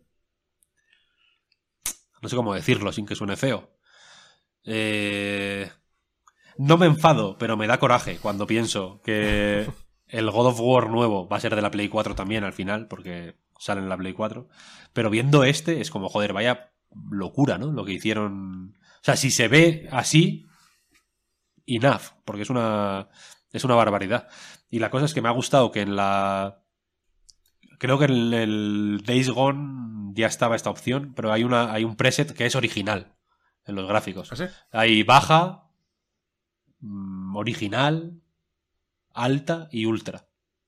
Y el original es el juego como se... O sea, las opciones están como están en una Play 4, básicamente, entiendo. O en el juego de PlayStation. Supongo que en una Play 4 Pro, más que una Play 5. Porque creo que el modo original va apunta a 30 frames por segundo. Y. Y es. eh, es, es- es- o sea, es guay porque ya en original el juego es, tocho. Es guay. Lo, lo que más me. eh, y otra cosa, otra. eh, otra cosa que tenía en mente, o que tenía anotado en- mentalmente, es que yo eh, aquí, fíjate que soy fan de los 60 frames por segundo, pero me decantaría mejor por 30 si no hay que utilizar el DLSS este, ¿sabes? Las, las técnicas de escalado dinámico, básicamente, ¿no? El Fidelity Fidelity FX se llama, el de Nvidia, El, el de AMD, el, de, sí. el de AMD o el DLSS, porque la nitidez le va de puta madre, la verdad. Más que el lo, lo que se gana de rendimiento creo que Es un juego muy de poros, vaya. es muy de poros, es demasiado de poros. Poniendo, o sea, haciendo Juego de porro y juego de poro, eh. Cuidado, eh. Hay, La distinción hay una, aquí. hay una R solo de diferencia, pero es crucial. La diferencia Añadieron este modo, ¿no? En Play 5 también, la posibilidad de jugar 4K 30. Quiero decir, no es lo mismo, pero, pero yo también probé este y yo creo que se jugaba bastante bien. Al final no, A ver. no especificaba una resolución, pero bueno, checkerboard por todos lados, sí. El 30. O sea, 30 lo jugué en la Play 4 yo y no me morí, ¿eh? Sí, sí. Pero la cuestión es que lo que se gana de. O sea, haciendo pruebas, eh, con los. tocando los gráficos, poniendo to- todo en baja, poniendo todo en ultra, etcétera, etcétera. Con la. Con todo eh, al mínimo. Los. Los eh, modelos de los personajes tienen una definición extremadamente superior a todo lo demás. Que creo que es una declaración de intenciones del juego, un poco, ¿no? Porque es, es lo que lo que tiene más interés, ¿no? A- eh, el Boy y Kratos. Y otra cosa. Eh, yo te iba a preguntar Sí. una cosilla, Víctor. Dime, dime. Eh, a lo mejor es un poco específico porque no sé si ni siquiera has llegado hasta ese punto. Pero bueno, precisamente por. lo mencionabas al principio, el tema del plano secuencia. ¿Sí? que, que para mí, pues, bueno, para mí, que era una de las gracias en general del God of War. Y una cosa que, que ocurre es que hasta cierto punto te olvidas, que puede ser incluso bueno, ¿no? Porque precisamente todo va tan fluido que no te das ni cuenta de que está pasando así, pero está pasando en todo momento. Y el único momento en el que yo me acordé fue precisamente cuando dejó de pasar, que fue en ciertos momentos del viaje rápido. Porque evidentemente no es que haya, no es que haya un corte, pero ahí se nota que está cargándotelo, porque la transición muchas veces tarda más de la cuenta en pasar el portal. Esto en PC se arregla, es que por eso te digo que a lo mejor es muy específico y no sé si has llegado al propio viaje rápido. En PC se nota, en PC se nota, eh, porque es una... Es un compromiso que el juego tiene que hacer para no... para al mismo tiempo no pervertir su idea y cargar, que es algo que tiene que hacer. Hice pruebas precisamente teniéndolo en un disco duro normal, mecánico, externo, y en un, en un SSD, a ver si se notaba la diferencia, y lo cierto es que no se nota mucho. Es, el juego, volviendo a él después de tanto tiempo, la verdad es que a mí me había calado un poco el mensaje de que no era para tanto. God of War. De que... ¿Pero eso quién lo dice? Mucha gente, mucha gente. tiene, tiene bastantes haters, ¿eh? Voy a. Eh, que, que, que, salgan en el chat, seguro que hay haters, vaya. Eh, eh, no, no, sé, me, fue calando, o me fue. O igual es una cosa mía, vaya, pero me fue permeando un poco la sensación de que el discurso había virado de. de es un, un juego revolucionario a nivel técnico y a nivel artístico a es un juego un poco evidente, esto del Kratos queda un poco forzado, el rollo de la paternidad es un poco tonto, el juego no es para tanto, tal. Y es increíble. Es un juegazo que se te va a la puta cabeza, vaya. Es muy tocho. de acuerdo. Porque el. Precisamente el hecho de que sea un plano secuencia. A veces está en el borde de de hacer que el juego sea demasiado plomizo, porque los momentos en los que hay que cargar cosas se notan.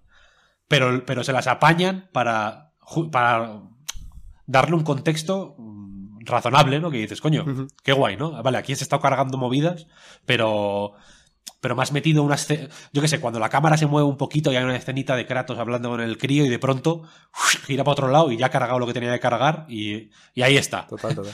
Has hecho esas el- ideas No me sabes lo que parecen- está haciendo, pero, pero ve ese ingenio, es parte de, es. de lo que quiere la propuesta, ¿no? Que veas cómo es. se A mí me parece, de hecho, mejor que lo técnico. El cómo, cómo son capaces A- de a hilarlo para, para que siga funcionando así me parece más, pues eso, más encomiable que lo, lo técnico. Ahí está la cuestión, que, que- que está- que- que aquí se, se ve, creo que es un caso muy explícito de, de- de lo técnico y lo ar- y lo artístico en un sentido amplio, ¿no? El- lo- ya no solo el- lo narrativo, sino el diseño de arte, lo- el, diseño cinematográfico, ¿no? Cómo se mueve la cámara, para dónde, por qué.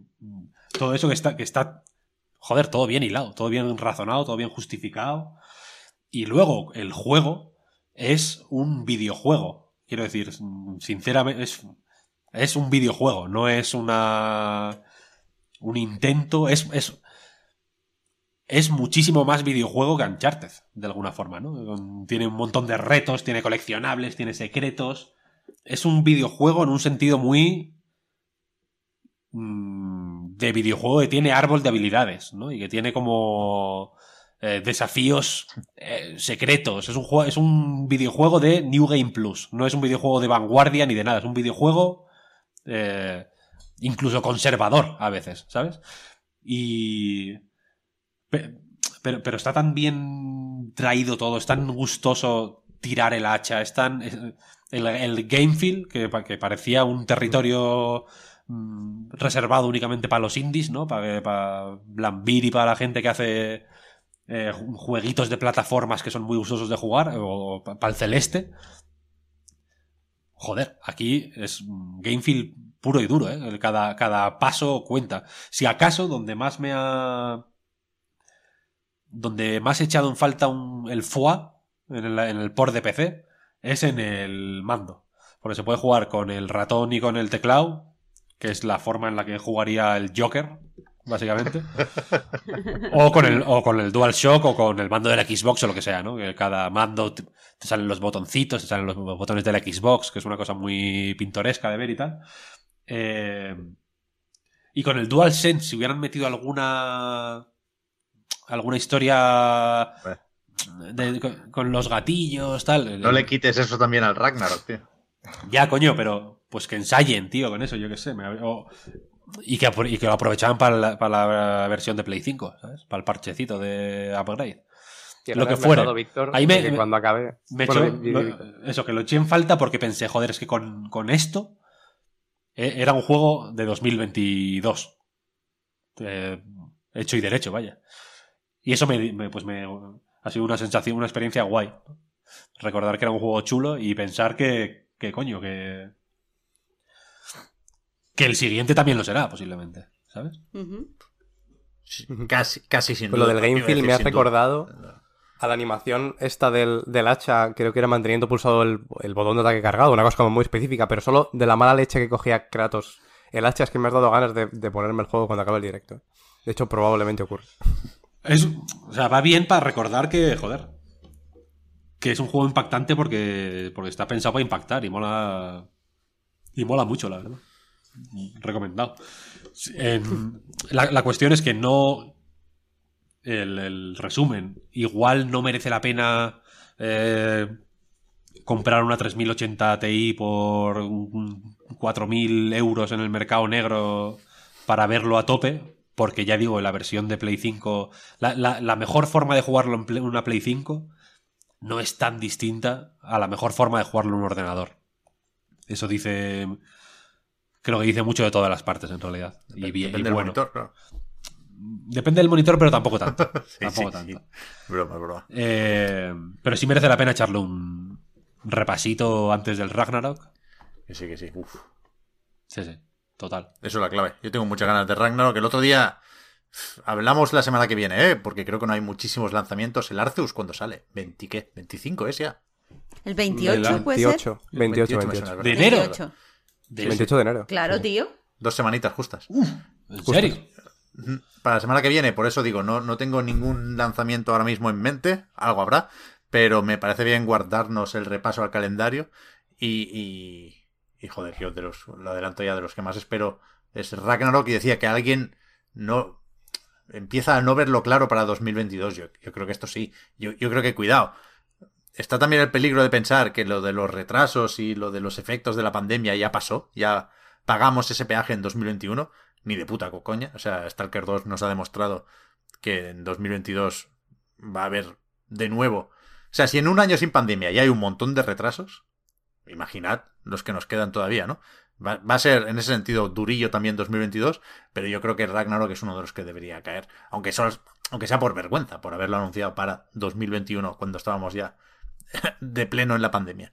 Pero bueno, ya, ya haremos porras, ya veremos quién se retrasa, quién no, a quién esperamos y a quién igual no tanto eh, la semana que viene. De momento, hasta aquí, si no tenéis nada que añadir, el podcast Reload de esta semana. Voy right. con lo de dar las gracias a todo el mundo, recordar que A Night Games y el podcast Reload son proyectos que se mantienen gracias a vuestras generosas aportaciones. Patreon.com barra A Night Reload para más información.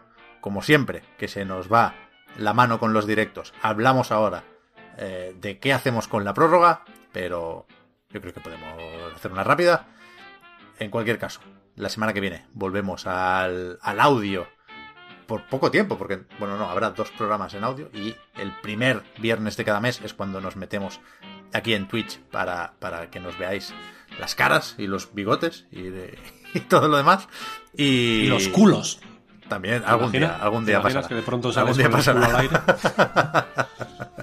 Así que gracias a los que nos apoyáis, gracias también a los que sin ser patrons nos seguís y nos ayudáis a mejorar, gracias al chat hoy que estamos por aquí y gracias a Oscar, a Marta y a Víctor. Hasta la próxima. Chao, chao. Hasta luego. Hasta luego.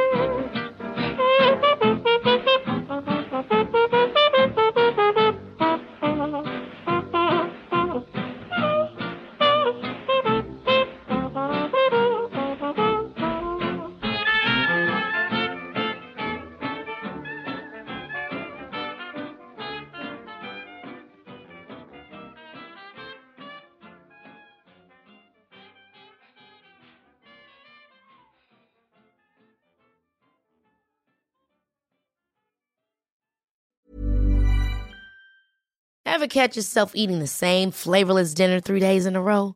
Dreaming of something better? Well, HelloFresh is your guilt-free dream come true, baby. It's me, Kiki Palmer. Let's wake up those taste buds with hot, juicy pecan-crusted chicken or garlic butter shrimp scampi. Mm. Hello Fresh. Stop dreaming of all the delicious possibilities and dig in at HelloFresh.com. Let's get this dinner party started.